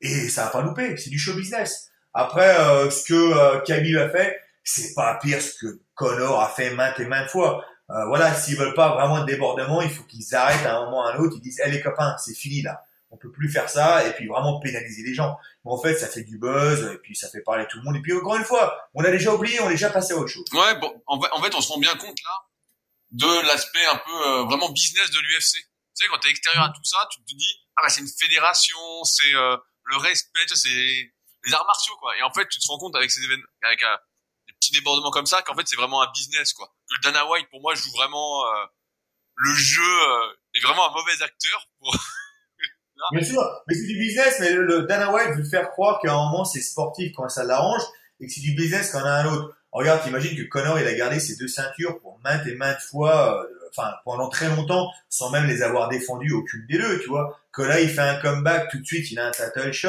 Tu vois ce que je veux dire? Euh, Par contre, Georges Saint-Pierre, quand il veut combattre, il fait ah non mais Georges Saint-Pierre, lui, il faut qu'il batte un top 5 parce qu'il sait très bien que Georges Saint-Pierre, le jour qui va arriver, il va déboîter l'autre, qui va prendre la ceinture et faire merci les copains, euh, bon bah euh, je prends ma retraite. Et l'autre il va être vert parce qu'il va pas pouvoir récupérer un copec là-dessus, tu vois ce que je veux dire. Donc euh, tout ça c'est du business. Ouais, mais je suis assez d'accord, mais c'est vrai que là c'était particulièrement frappant pour ceux qui sont à l'extérieur de voir euh, le truc, de se dire ah, putain mais en fait on nous prend vraiment pour des cons quoi. Tout était déjà programmé presque. Mais ça a toujours été comme ça, ça a toujours été comme ça. Je te dis, euh, même si tu veux vraiment être vraiment un peu coriace, moi j'ai toujours été fan de Mike Tyson, mais si tu regardes vraiment, il a quand même aussi déboîté pas mal de, de mecs, c'était c'était quand même des faire-valoir. Tu sais je veux dire Il a battu des mecs bien, mais il a quand même aussi des, des, des faire-valoir, tu vois. Donc toujours c'est du business. Le, le, milieu de la boxe, ils ont toujours fait ça depuis des années. Donc le MMA fait exactement pareil. Il crée. Après les mecs, tu peux dire ce que tu veux sur Connor, il a quand même gagné ses matchs lui-même. Tu peux aimer, ne pas aimer, à la limite on s'en bat les couilles. Mais euh, après, euh, il a gagné ses matchs, il a fait son business, il est riche. Donc euh, comment tu peux en lui voir Le mec, il était euh, aux acédiques il y a pas longtemps et maintenant il est multimillionnaire. Et le mec, il, moi, je lui dis bravo. Ouais, non mais moi, moi aussi, c'est juste que je trouvais qu'il allait peut-être un peu loin dans le trash talking envers Rabib qui euh... c'est du sport mais c'est pas les arts martiaux on n'est pas c'est pas du tai chi c'est pas des trucs comme ça tu veux dire les gens disent ah oui mais le respect martial, aussitôt que ça devient du sport, là c'est des sports de combat. On n'est plus dans l'optique martiale, c'est un sport de combat. Tu vois Donc voilà, il y a une économie, il y a un truc, il y a un milieu. La raison pour laquelle tu as regardé ce combat est les mêmes raisons pour lesquelles tu critiques. C'est ça la réalité. que si toi tu n'apportes rien, si tout ce que tu fais c'est de regarder le combat gratuitement le dimanche matin en streaming sur MMA Core, ton avis, on en a rien à foutre. C'est-à-dire que toi tu n'apportes rien. C'est vrai. Je suis d'accord. Tu vois, si t'es pas, si t'es un combattant et que ça t'a coûté quelque chose en tant que combattant, toi, ça t'a coûté un combat, ça t'a coûté une prime, ça t'a coûté quelque chose, là, on a envie de t'écouter. Tu vois, si t'es été à un truc, que tu payes un événement, que, que, que tu apportes euh, quelque chose à la pierre, on a envie de t'écouter. Mais si t'apportes rien, mec, t'es juste un mec qui regarde les trucs gratuits, franchement, ton avis, on s'en torche le cul. Tu vois? Euh, Tout à l'heure, bah, je rebondis là-dessus. Euh, on parlait justement de l'après-carrière. Quand tu es au top niveau, voilà, tu as des gens autour de toi, etc. Est-ce que, qu'est-ce que tu conseillerais, par exemple, à quelqu'un, voilà, qui est au top de sa carrière aujourd'hui dans les MMA pour préparer au mieux son avenir? Est-ce que, parce que toi, je sais, par exemple, tu avais pas mal économisé justement pour pouvoir t'acheter un appartement. Ouais. Euh, est-ce qu'il y a des choses à mettre en place? J'ai l'impression que beaucoup de personnes, en fait, justement, euh, ne sont peut-être pas euh, alertées sur l'après en fait. Ils sont vraiment dans le moment présent et se disent pas bon bah à un moment ça va s'arrêter parce que c'est du sport, je pourrais pas survivre. Et euh, on en parle également en podcast, après se retrouve un peu euh, au fond du trou quoi. Bah c'est ça, mais en même temps là on vit dans un monde où justement les gens c'est un peu bling bling où les gens bah voilà ils font entre trois copains avec l'UFC mais ils veulent euh, voilà travailler leur image, donc s'achètent une belle bagnole et ils sont dans les soirées un peu à la mode, ils font ceci cela et très vite leur oseille à part. Tu sais, moi, j'ai vu un, j'ai lu un, un, un, article récemment qui était intéressant. Tu peux pas savoir le nombre de millionnaires qui sont en dépression. Littéralement dépression parce que ils commencent à traîner avec des mecs qui sont plus riches qu'eux, des mecs qui ont des centaines de millions, voire des milliardaires. Et il y a une grande différence entre être millionnaire et milliardaire. C'est pas, c'est évident. Mais en même temps, tu te, tu te réalises pas à quel point quand tu es dans ce milieu-là, en fait. Et les mecs, ils sont en déprime parce que eux, ils pensaient être au top. Et quand ils commencent à traîner avec des milliardaires, ils s'aperçoivent qu'en fait, bah, c'est des crottes de nez. Et en fait, ils s'endettent pour essayer de suivre ces milliardaires et ils rentrent en dépression. C'est quand même assez ahurissant. Et en fait, il n'y a rien de pire pour un mec qui jouit d'une notoriété, qui est supposé, euh, bah voilà, être une star du UFC, faire de l'argent, conduire une belle bagnole, être dans les soirées, quand en fait, tu fais 50 euh, 000 dollars par an. Donc tu es obligé de dépenser dans ton oseille, bah, dans un costume qui est assez classe, euh, dans les lunettes qui sont assez classe, dans les, tu peux pas avoir le même costume, donc faut que t'en rachètes un autre, faut que tu aies une belle bagnole, et puis bah très vite tu crames ton oseille. Tu vois ce que je veux dire? Sans parler, euh, voilà, euh, des stripteaseuses à côté, et puis tout ce qui s'ensuit. Tu vois ce que je veux dire? Parce que les Américains aiment bien faire ça aussi, tu vois. Donc moi j'étais à l'opposé de ça. Moi aussitôt que je j'arrêtais de combattre, je commençais le samedi, je prenais dimanche de repos, lundi je retournais bosser. Lundi à 5h30 du matin, je me levais et à 6h30, je donnais mon premier cours de boxe. D'ailleurs, comme je l'ai dit au début, j'ai arrêté de donner des cours de MMA, mais je continue à donner des cours de boxe le matin, à 6h30 du matin, parce que t'as pas la même clientèle et t'as pas la même motivation. Donc ces cours-là, je continue à les donner. Mais euh, donc moi, j'ai gardé mon oseille, je continue à, j'ai jamais dépensé, que ce soit mon oseille des combats ou alors mon oseille des, des sponsoring ou euh, euh, quand on payait des fois pour venir à des événements, des choses comme ça. J'ai toujours tout mis de côté pour pouvoir m'acheter un appartement et voir par la suite. Donc là, moi, je suis propriétaire aujourd'hui et je sais qu'au moins j'ai ça au-dessus de ma tête. Tandis qu'il y a des gens qui ont fait dix fois plus d'argent que moi et qui aujourd'hui sont littéralement à la rue. Euh, je voulais finir là-dessus parce que je sais que c'est notre petit plaisir à tous les deux. Euh, est-ce qu'on a besoin aujourd'hui, on a l'impression, des réseaux sociaux pour réussir en MMA bah, j'en ai parlé, j'en parlais il y a deux minutes, c'est-à-dire que maintenant les marques sont obdibulées par ça, si tu veux. Tu vois ce que je veux dire? Euh, Et comme je t'ai dit au début, en fait, pour expliquer aux gens, ça se passe comme ça. C'est-à-dire que on va, ce qui a vraiment fait exploser le truc, c'est le milieu du fitness. Donc on va, on va rester sur le milieu du fitness et pas nécessairement dans le milieu du fight. Mais le milieu du fitness, il y a de ça, euh, allez, une vingtaine d'années. Si tu avais une euh, boîte de suppléments, si tu voulais être connu, il fallait que tu sponsorises un des athlètes, euh, voilà, qui gagnait Mission Olympia, etc., etc. c'est comme ça, tu pouvais être dans les magazines et, avoir une et être vu. Bref je perds mes mots. Et donc tout ça, ça coûtait beaucoup d'argent. Donc voilà, tu vois, un, mec qui a fait Mission Olympia ou Martian Malin, ça coûtait 10 000 dollars par mois au moins, tu vois, il fallait sponsoriser toute l'année, donc ça coûtait quand même de l'oseille. Et puis après, les réseaux sociaux sont arrivés, donc euh, les, sponsors, les, boîtes qui n'avaient pas autant d'argent, eux pouvaient se permettre de sponsoriser bah, celui qui fait deuxième, celui qui fait troisième, quatrième. Et puis euh, à un moment, il y a des mecs qui se sont dit, mais pourquoi on dépense autant d'argent pour sponsoriser ces gens? Pourquoi on sponsorise pas un peu tout le monde? Et puis on leur donne un t-shirt et puis euh, trois pots de protéines. Et puis ça a marché. Et puis bah les bodybuilders, maintenant les mecs qui étaient deuxième, troisième, quatrième, ils ont commencé à faire de moins en moins d'argent et d'avoir de moins en moins de sponsoring. Par contre, bah t'as jamais vu autant les, euh, les, les, marques de, fitness sur internet parce que tout le monde était sponsorisé en fait. Et puis on est passé de trois boîtes à protéines à juste 50% de réduction. Et puis on est passé de 50% de réduction à juste un, code euh, réduction qu'on peut donner à tout et n'importe qui. Et les gens, même quémande pour avoir ces codes, pour avoir une espèce de crédibilité. C'est-à-dire que si j'ai 10% de réduction, c'est-à-dire que je suis sponsorisé. Ah, c'était même pas sponsorisé, Charlotte. Calme-toi, tu vas trois fois à la muscu par semaine. T'es sponsorisé de rien du tout. Mais bref, elle fait semblant. Donc, euh, elle se dit maintenant être influenceur, machin mes couilles, quand en fait, elle a juste un bon de réduction de 10%. Que même, même elle utilise sur elle. Donc, non seulement elle leur fait de la pub, mais en plus de ça, elle leur achète de la cam tous les mois. Donc les mecs ils nous disent putain c'est Apides, ces gens sont vraiment cons, c'est quand même incroyable.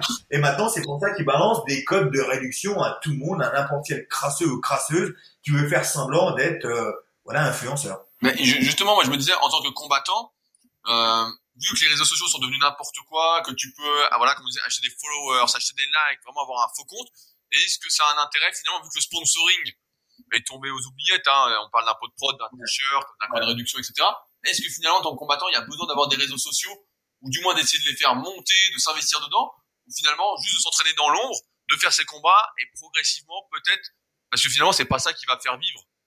Voilà, exactement. Les, les, deux, les deux, en fait, sont une bonne idée. Tout dépend de la personne, en fait. C'est-à-dire que, oui, certains diront, non, il faut être présent sur les réseaux sociaux pour ceci, pour cela.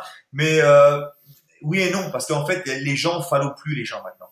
Maintenant, tout le monde veut avoir des followers les gens sont même plus intéressés, te suivent toi. Ben, tu vois un mec à 300 followers euh, qui fait un peu l'art martiaux, tu vas liker deux de ses photos pour lui faire plaisir, pour lui donner un peu de motivation. Et les mecs, en fait, ils n'en ont rien à foutre. Si tu le follow pas, il te follow pas. C'est ce que je veux dire. Donc en fait, le mec, c'est personne. Tu dire? C'est un peu dans cette optique. Tout le monde veut avoir des followers. Tout le monde veut faire semblant d'avoir une vie extraordinaire. Tout le monde veut faire semblant d'avoir, euh, de, de, de, jouer à une certaine notoriété.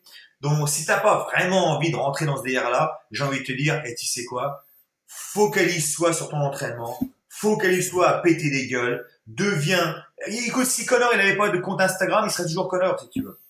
Je veux dire, c'est pas les, c'est pas Instagram qui a créé les Connor. Tu vois ce que je veux dire? C'est ces combats et c'est l'UFC qui ont créé Connor.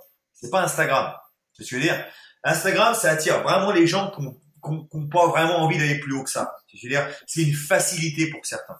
Ouais, Alors après, certains argueront, auront un argument. Moi, je vais te dire un truc. À longueur de journée, j'entends des acteurs qui disent Oh là là, je comprends pas, euh, on donne des rôles à des gens euh, qui sont connus sur les réseaux sociaux, euh, des Instagrammeurs, des YouTubeurs, ça devient n'importe quoi. Et moi, au début, je les croyais pas. Parce que bon, tu sais, les acteurs, c'est des pleurnicheurs. Hein. Euh, au lieu de se remettre en question et se dire j'étais pas assez bon, ils préfèrent toujours trouver un, ah non mais elle c'est parce qu'elle a donné son cul ou lui c'est parce que c'est fils de machin. Ils se trouvent toujours plus d'excuses. Donc je les jamais vraiment écouté.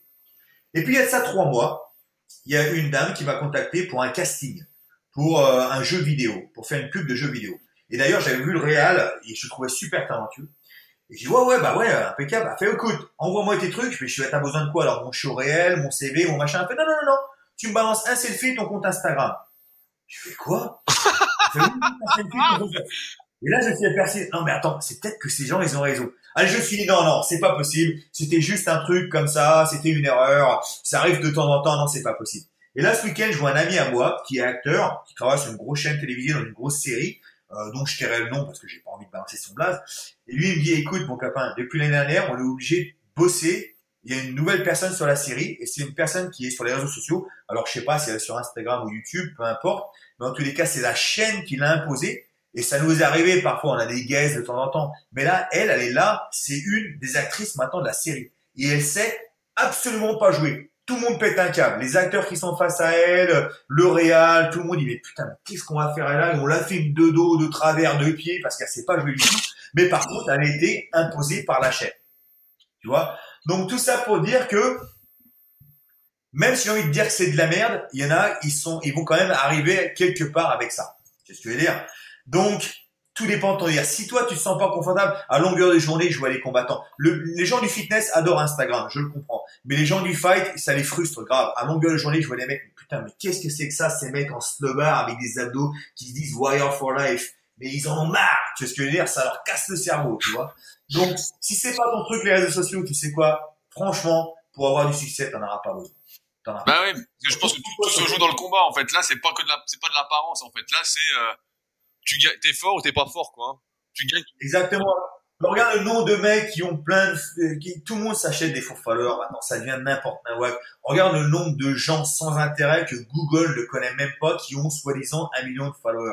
Là, avant un million de followers, c'était énorme. T'avais très peu de gens qui l'avaient. Maintenant, tout monde le petit tic bleu, tout le monde a un million de followers. Donc, à quel moment ça va s'arrêter Tu je veux dire? T'as des meufs complètement inconnues, des soi-disant modèles. Je te dis, tu les mets sur Google, il y a trois articles, rien. Ils ont plus de 10 millions de followers. Tu je veux dire? Tout ça, ça veut rien dire en même temps. Tu veux dire? Donc ouais, les gens sont optimisés là-dessus pour le moment. Mais tout ça, ça va imploser, hein, hein, parce que c'est pas possible de continuer comme ça. Donc ça va imploser. Et ces gens-là vont partir bah, euh, dans l'anonymat. Tandis que toi, de ton côté, quand tu seras focalisé sur les vraies choses, quel que soit ta hobby, quel que soit le sport ou quoi que ce soit dans ta vie, bah toi tu seras toujours là parce que pendant ce temps-là, tu auras acquis des choses réelles. Tu vois ce que je veux dire? Tout à fait, mais je trouve que c'est un très bon mot de fin. je trouve que ça concluait parfaitement euh, ce Est-ce que tu veux rajouter quelque chose, Jess?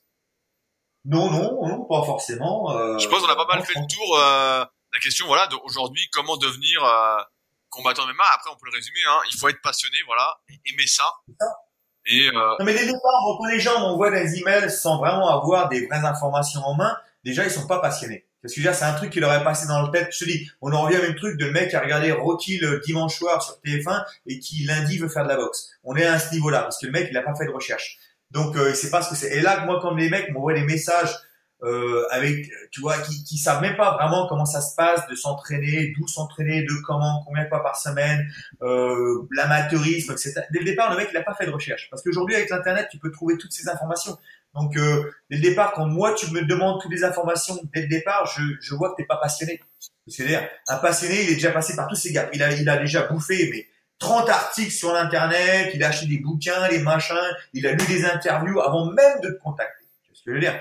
Donc euh, quand tu passes déjà là direct en disant oh comment je fais pour arriver à l'UFC dès le départ tu m'intéresses personne mec. Tu y arriveras jamais. C'est pas l'optique. Ah mais je suis d'accord avec toi parce que moi c'est pareil dans le milieu de la muscu. Donc moi j'ai écrit pareil des milliers d'articles des trucs etc et euh, c'est marrant de voir que on en parlait avec monsieur Fabrice ce matin pour le Super Sick Podcast donc on parlait de Dorian et euh, on disait justement on fait ce podcast parce qu'on se rend compte que sur les forums internet les questions justement et c'est parce que tout le monde a la parole les questions sont d'un niveau de plus en plus bas parce qu'en fait la plupart sont pas vraiment passionnés et ne font plus l'effort d'utiliser Google ou de faire des recherches en fait tout simplement.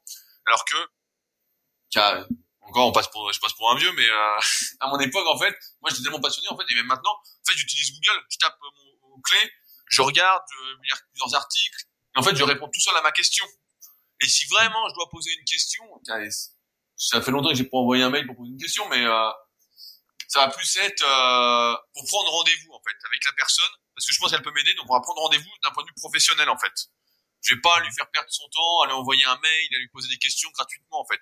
Je veux dire voilà, c'est un truc pro, donc euh, je me suis renseigné de mon côté, mais j'aimerais l'avis d'un pro. Donc voilà, c'est combien, on se voit quand, point. Et c'est vrai que euh, c'est peut-être. Mais là, j'ai vu récemment un, un, article qui était assez intéressant où il disait que on n'a jamais eu autant d'informations, mais on n'a jamais aussi été con. Et en fait, la réalité, c'est que même quand tu écoutes un podcast comme ça, ou tu regardes une vidéo ou quoi que ce soit, tu écoutes d'autres personnes parler de quelque chose que tu maîtrises plus ou pas, mais en fait, tu vois que la surface de la chose. Donc, techniquement, tu ne l'enregistres pas. Si, par exemple, toi, tu vas prendre un bouquin et tu vas essayer de comprendre que quoi que ce soit, soit être le sport, les mathématiques, peu importe. Tu essaies de comprendre par toi-même, en lisant par toi-même, là tu vas l'enregistrer et là tu vas t'en rappeler. Parce que le non, mais, mais c'est pour ça que je préfère la lecture euh, et que je suis plus dans les longs contenus. Bah là, tu vois, ça fait 1h15 qu'on est en train de faire le podcast, mais que je fais que des longs contenus parce que je pense que justement, tu dois faire l'effort par toi-même de trouver l'information et qu'en 3 ou 5 minutes, ou une photo de 30 secondes, en fait, tu ne fais rien. En fait, c'est du vent. Donc, euh, c'est pour ça que euh, on fait des longs contenus, des longs trucs, et qu'on pousse vraiment à, cette recherche, en fait, à s'instruire soi-même. Encore une fois, on en revient à ce que tu disais tout à l'heure, en fait. Faut apprendre à compter sur soi-même. Tu dois, tu dois en chier, quoi, et voilà, là, tu vas être récompensé, quoi. Il y a, il y a comme une petite justice dans ce monde, donc tu vas en chier, et puis ça va aller. Mais si tu ne veux pas en chier, et que tu prends, t'essayes des solutions de facilité, ben, en fait, il va rien se passer, quoi. Absolument rien. En fait, la base, tu l'as dit, c'est en fait, c'est la lecture. Ça paraît con parce que moi, je lis très peu en fait. Et c'était pas dans ma culture. Et bon, comme tu l'as dit, on n'en a pas parlé là, mais on en a parlé dans le dernier podcast. Moi, je suis un gosse de la rue, donc j'ai, n'ai pas vraiment eu une éducation. Mais euh, mais je m'aperçois qu'en fait, la lecture, c'est la base de tout. C'est que même moi, maintenant, tu vois, je fais du cinéma, etc. Et je regarde de temps en temps des critiques de cinéma. Et les meilleurs de critiques de cinéma que je vois sur euh, l'internet, c'est des mecs qui, avant tout, c'est pas le nombre de films que tu as vus, c'est pas tel ou tel film qui te donne euh, voilà référence et une crédibilité. C'est en fait le nombre de livres qu'ils ont lus sur le cinéma. Et en fait, la plupart des bonnes critiques, des mecs qui sont bons, comme Daryl de Karim Debache et Chroma ou alors le Fossoyeur, ils font toujours référence à des livres constamment. Et en fait, tu t'aperçois que si tu veux vraiment apprendre quelque chose, que ce soit le sport ou le cinéma ou quoi que ce soit, il faut lire en fait. Non, mais je suis d'accord. Bah, c'est pour ça que je conclurai là-dessus en te disant, euh, j'espère que mon livre t'a fortement aidé, Jess. J'espère que tu as apprécié les énormes photos de moi euh, dans le livre. Ouais, bah, j'ai pas eu le temps, j'ai pas eu le temps, j'ai regardé quelques pages, mais j'ai pas eu le temps, parce que bon, comme tu as pu voir sur mes trucs, j'ai fait quelques castings récemment, etc. Donc j'étais euh, occupé avec ça. Puis bon, j'ai eu des problèmes avec ma salle où je suis parti, et donc ils voulaient me donner un peu de problème. Donc euh, je me suis mis un petit peu en question, essayer de me trouver des nouvelles objectifs. Donc j'étais un petit peu occupé récemment. D'ailleurs pour les nouveaux objectifs, je pense que maintenant je vais me focaliser un peu plus. J'aimerais me focaliser un peu plus sur les enfants. En tous les cas, les enfants en difficulté. Euh, et, euh, et, les animaux. Donc c'est là-dessus que j'aimerais plus me, pencher, donc faire du bénévolat, des choses comme ça, etc. Et je pense que ce sera une meilleure récompense et je vais prendre plus de plaisir dans, dans ces, dans ces nouveaux bah, tiens, alors je dérive un petit peu, mais j'en profite pour poser une question. Euh, J'ai l'impression que tout au long de la vie, en fait, on est, il y a des cycles en fait. Donc là, tu vois, tu as fini ton cycle un peu d'enseignement de combat en quelque sorte. Et je trouve que c'est toujours compliqué de trouver son nouvel objectif pour après. Et là, donc toi, tu trouves l'objectif, en gros, de travailler, en tout cas, de t'intéresser et d'aider les gens par rapport à ce que tu n'as pas eu étant enfant, j'ai l'impression. Et ça, t'as trouvé ça facilement, en fait, ce, nouveau but? Ouais, complètement, parce qu'en fait, moi, c'était un peu mon objectif. C'est comme, je te dis, moi, j'aimais faire du loisir et j'aimais voir les gens progresser plus en tant qu'humain qu'autre chose. C'est-à-dire que moi j'ai vu des gens arriver chez moi, ils avaient absolument pas confiance en eux, voilà, et, deux ans plus tard tu les reconnaissais pas du tout. Et c'est plus moi ça qui m'intéressait dans la pratique euh, des arts martiaux, du sport de combat en tous les cas, et, euh, et, les voir évoluer en tant que personne. Et je me suis dit, euh, voilà, bon par la suite, tu vois, j'ai fait du cinéma après ma carrière de, combattant, j'ai trouvé quelque chose qui, m'intéressait l'autre. Et là, vu que maintenant j'arrête ma peu de donner des cours, j'ai envie de trouver quelque chose d'intéressant. Je me suis dit, mais qu'est-ce qui qu'est-ce que tu aimais quand tu donnais des cours? Et c'était ça. Et je me suis dit, alors quand est-ce que je peux retrouver ça ailleurs Et c'est vrai que moi j'ai été un enfant battu. Et aujourd'hui, dans le jour, euh, dans les jours où on vit, euh, tout le monde veut être un peu une victime, tout le monde veut pleurnicher à la télé, essayer de trouver une raison pour laquelle ils n'ont pas réussi dans la vie, mis à part eux se remettre en question. Donc tout le monde fait du pleurnichage à tirer l'arigot. Mais par contre, des gens qu'on entend très très peu, c'est des gosses. En fait, on voit très peu de gens parler des enfants, des enfants euh, battus par leurs parents, des enfants orphelins, des enfants. Personne parle pour eux en fait. C'est-à-dire tout le monde se tire euh, la queue de dire non, c'est plus dur pour moi. personne parle des mômes. Et euh, moi, j'aimerais euh, focaliser là-dessus et rencontrer des gamins comme ça, essayer de, essayer de leur donner un peu une hobby, quelque chose, parce qu'il faut dire qu'aujourd'hui, on a beaucoup de gens qui, des, mômes qui tombent dans la rue parce qu'en fait, ils ont même pas de hobby. Tu, tu leur demandes à ces gamins, mais qu'est-ce que tu aimerais faire? Ils peuvent même pas te répondre en fait, parce qu'ils ils savent pas. Ils savent pas. On leur a jamais vraiment éduqué ça, tu vois. Euh, et t'aimes bien lire des bandes dessinées, t'aimes bien faire des sports, des trucs, euh, bah euh, je sais pas. Parce qu'en fait, ils ont jamais rien fait. Personne n'a vraiment cru en eux. Personne ne leur a jamais vraiment dit, hey, tu sais, gamin, tu peux faire ça. Et t'as des gens comme ça, des mômes, qui vont devenir adultes, mais qui sont déjà euh, oubliés au milieu de nulle part, ont aucune passion, ils savent même pas pourquoi ils sont là, pourquoi ils sont sur Terre. Et c'est avec ces gosses-là que moi, pas nécessairement dans la pratique des arts martiaux, mais en tous les cas, discuter avec ces mômes, prendre du temps avec eux, et c'est quelque chose moi qui m'intéresserait en tous les cas. Ouais, bah, ça me, ça me parle fortement ton truc, parce que moi, avec la musculation, c'est ce que j'essaye de faire. En fait, à chaque fois, on me dit, voilà, la muscu, la muscu, mais en fait, je me sers de la muscu pour justement donner confiance aux gens et leur permettre, voilà, de faire d'autres choses, de leur ouvrir des possibilités, de voir qu'en fait, par tes efforts, en fait, tu peux faire presque tout ce que tu veux dans la vie.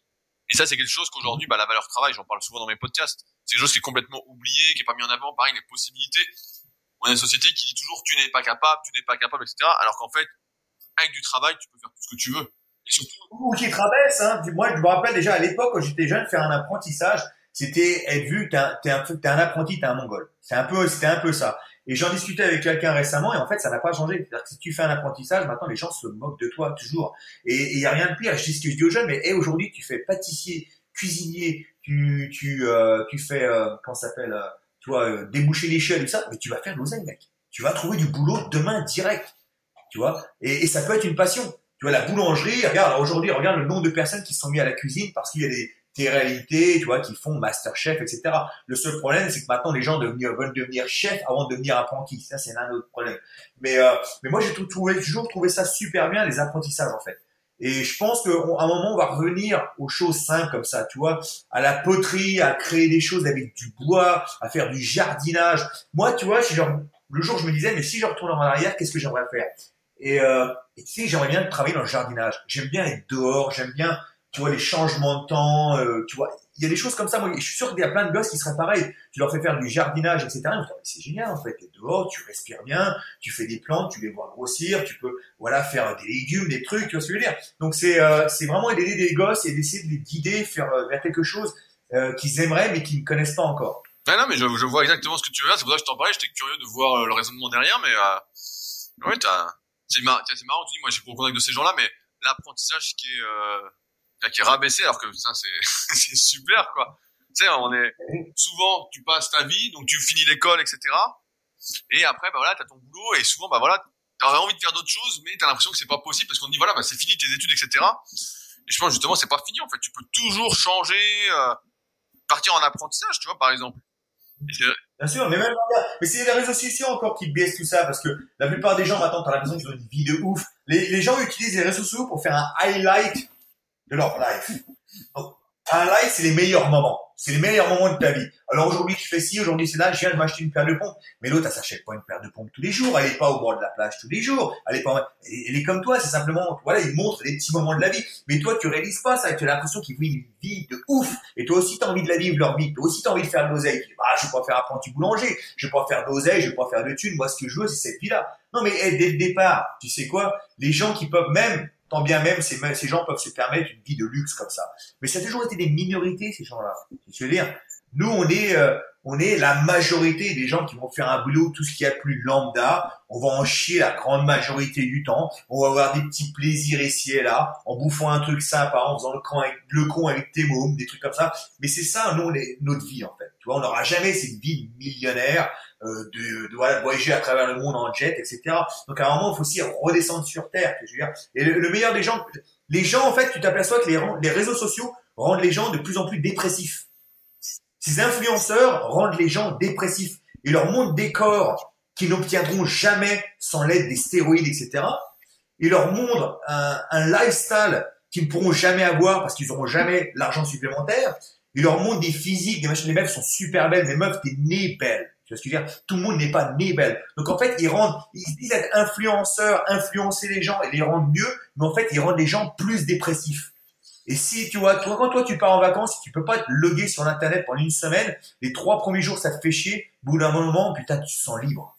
Vois ce que je veux dire? Oh Ouais, non mais moi je suis, c'est pour ça qu'on fait ces podcasts ensemble. Je suis assez d'accord avec tout ce que tu dis, mais tu as plus de liberté de parole que moi. ouais. Mais euh, non, mais je suis d'accord. Pour moi, et en plus, ceux qui ont la belle vie, j'en parlais dans le Leadercast, euh, ne l'affichent pas en fait. La plupart du temps, ceux qui l'affichent, c'est ceux justement qui n'ont pas la belle vie, ou c'est ceux en fait qui, se font, qui ont vraiment une belle, qui a une belle vie entre guillemets, qui se font chier en fait, qui ont l'argent et qui se font chier. Celui qui a la belle vie, en fait, il partage pas sa vie, euh, il s'en fout en fait, il profite du truc. Bien sûr. Il est pas, Bien sûr. voilà, Moi, en fait, il se met écoute, sur, sur le net quoi. Je bosse dur, je bosse très dur, mais voilà, je pars pas énormément en vacances, mais quand je pars, je veux partir dans des trucs qui pètent, qui vont me faire plaisir. Et tous les ans, je pars une semaine au Maroc, dans un hôtel qui s'appelle la Mamoudia, qui est un des meilleurs hôtels du monde. Ça fait sept ans que je vais là-bas pour une semaine, et voilà, je me fais un plaisir, ça me coûte la peau des couilles, mais voilà, je me fais un plaisir quand je vais là-bas. Et je me rappelle, il y a de ça deux ans, j'ai vu deux, deux jeunes personnes qui étaient là, qui avaient 25 ans, et putain, ils avaient leur caméra, mais constamment avec eux. Elle, elle avait la GoPro, et lui, il avait machin, et il prenait le petit déjeuner, et tac, tac, tac, tac, tac, tac, putain, mais ça n'arrêtait pas, j'ai l'impression qu'ils ils prenaient plaisir à rien du tout, en fait, tu vois. Je les ai trouvés sur Instagram par la suite, et c'est des soi-disant influenceurs, mais en fait, c'est des gosses de riches, c'est ce que je veux dire, qui se font passer pour influenceurs. Je veux dire? C'est ça la plupart des influenceurs. C'est des gosses de riches qui vivent comme ça, et qui montrent. Après, ce qui se passe aujourd'hui, la plupart des gens, c'est ils veulent devenir influenceurs. Mais si t'es personne à la base, t'es juste un crasseux qui demande des choses gratuitement. Si t'es obligé de marquer influenceur pour avoir un maquillage gratuit, pour avoir deux nuits à l'hôtel gratuit, pour avoir une protéine gratuite, moi, tu me fais pas rêver, tu me fais pitié. Parce que tu vends ton cul comme un clodo pour avoir des trucs gratos. Donc t'es pas influenceur. La dernière personne que j'ai envie d'être, c'est toi. Ah putain, tu t'es lâché. Non, non, mais c'est ça. Non, parce qu'en fait, c'est même pas moi, c'est qu'à un moment, ils baissent les gens, en fait. C'est-à-dire qu'ils ils rendent les gens dépressifs. Ils rendent les gens malheureux. Et même, Parce je, que je je suis d'accord, moi c'est pour ça que sur les réseaux je partage rien de ma vie en fait. Jamais rien. Je parle de muscu parce que c'est mon truc. Voilà, je peux aider les gens dans ce truc-là. Mais je vois pas l'intérêt en fait. Et en plus j'ai l'impression que ça nargue les gens qui peuvent pas. Comme dit, ça rend dépressif. Tu vois un tel qui achète des godasses et toi tu peux pas. T'es là, tu dis, ah merde, t'es frustré, t'es comme un con. Tu vois un tel qui bouffe une pizza et qui a les abdos. Tu te dis, oh putain, moi je peux pas la manger. Putain, ça te rend malheureux. Tu te dis, pourra pas moi? Je comprends pas. Exactement. Là, j'ai deux petits qui ont commencé à la salle où c'est que je travaille, qui ont commencé il y a à peu près un an, plus ou moins en même temps. Une blonde assez charnue et euh, une petite brune. Et la blonde assez charnue, franchement, son Instagram, c'est un truc de de- Elle montre son trou de balle, mais euh, toutes les photos. C'est un truc de ouf. Tu vois ce que je veux dire? Et, euh, et elle a récupéré quelques clients, clientes.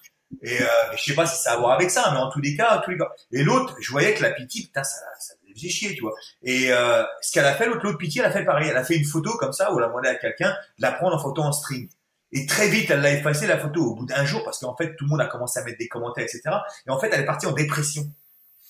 Tu vois et elle est partie de la salle parce qu'elle pouvait plus soutenir les gens en fait qui maintenant elle la voyait elle comme une catin parce qu'elle avait montré son cul sur Instagram comme l'autre en fait. Tu vois ce que je veux dire? Et donc c'est ça. Même les meufs qui sont dans le fitness, tu sais même pas si c'est des fitness ou c'est des escortes en fait. Tu vois ce que je veux dire? Ils sont toujours en train de montrer leur trou de balle dans les champs. Alors si tu kiffes, c'est bien, c'est pas ça le problème. Si tu es une exhibitionniste, si tu as envie montrer ton cul, il y a aucun problème. Je veux dire? On va liker, on va te mettre des petits commentaires, c'est génial. Moi, j'ai aucun problème avec ça. Les gens, on peut être libérés autant qu'ils veulent. Tu vois? Mais si tu tu vois ce que je veux dire? Ça, ça rend les gens, tu vois, dépressifs parce que les jeunes, ils se disent, je suis obligé de faire ça. C'est-à-dire qu'ils prennent comme exemple. Et t'as des gamines de 14 ans, 15 ans qui montent leur fion sur un Instagram parce qu'ils se disent, bah, c'est ça qu'il faut faire pour avoir des followers, en fait. Mais non, C'est mais là qu'elle exactement. Non, mais je. Parce que tu rentres ton cul, ça me dérange pas, mais tu influences d'autres personnes. C'est ce que je veux dire. Non, mais je suis très d'accord avec ton analyse. Hein. C'est exactement ça. C'est le problème, c'est qu'on prend le. On a l'impression que ces personnes-là ont du succès, mais en fait, il n'y a pas de succès derrière. Il y a zéro. Et je, je le répète régulièrement, il n'y a pas de succès. En fait, ça, ça vaut zéro. Ça vaut zéro. Et Ouais. malheureusement, quand on est jeune, on est très influençable. On sait pas encore. Comme tu dis, beaucoup de jeunes sont perdus, savent pas ce qu'ils veulent, ce qu'ils aiment, etc. À cause de l'éducation, euh, la société moderne en quelque sorte.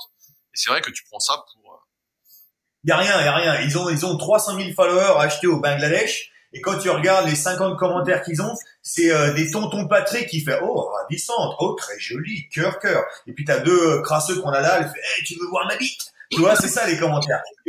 Donc on est loin du, du fitness glamour si tu veux, tu vois. Ben, bien sûr, mais moi je regarde, je regarde aussi les commentaires parce que des fois je suis étonné. Je vois des trucs avec 200, 300 commentaires et je vois le truc, je dis il y a rien, il y a une photo, il y a une ligne, il y a pas de contenu, il y a rien, je vois 300 et je clique les commentaires et même chez les mecs hein. Et je dis ah bah je, lis les commentaires, je suis rassuré en fait. Je me dis ah c'est bon pour dire euh, beau pec ou euh, super bras ou euh, t'es bien coiffé ou oh je dis bon qu'est-ce que c'est que c'est heureusement que j'ai pas ces gens-là qui me suivent quoi. Non, mais voilà.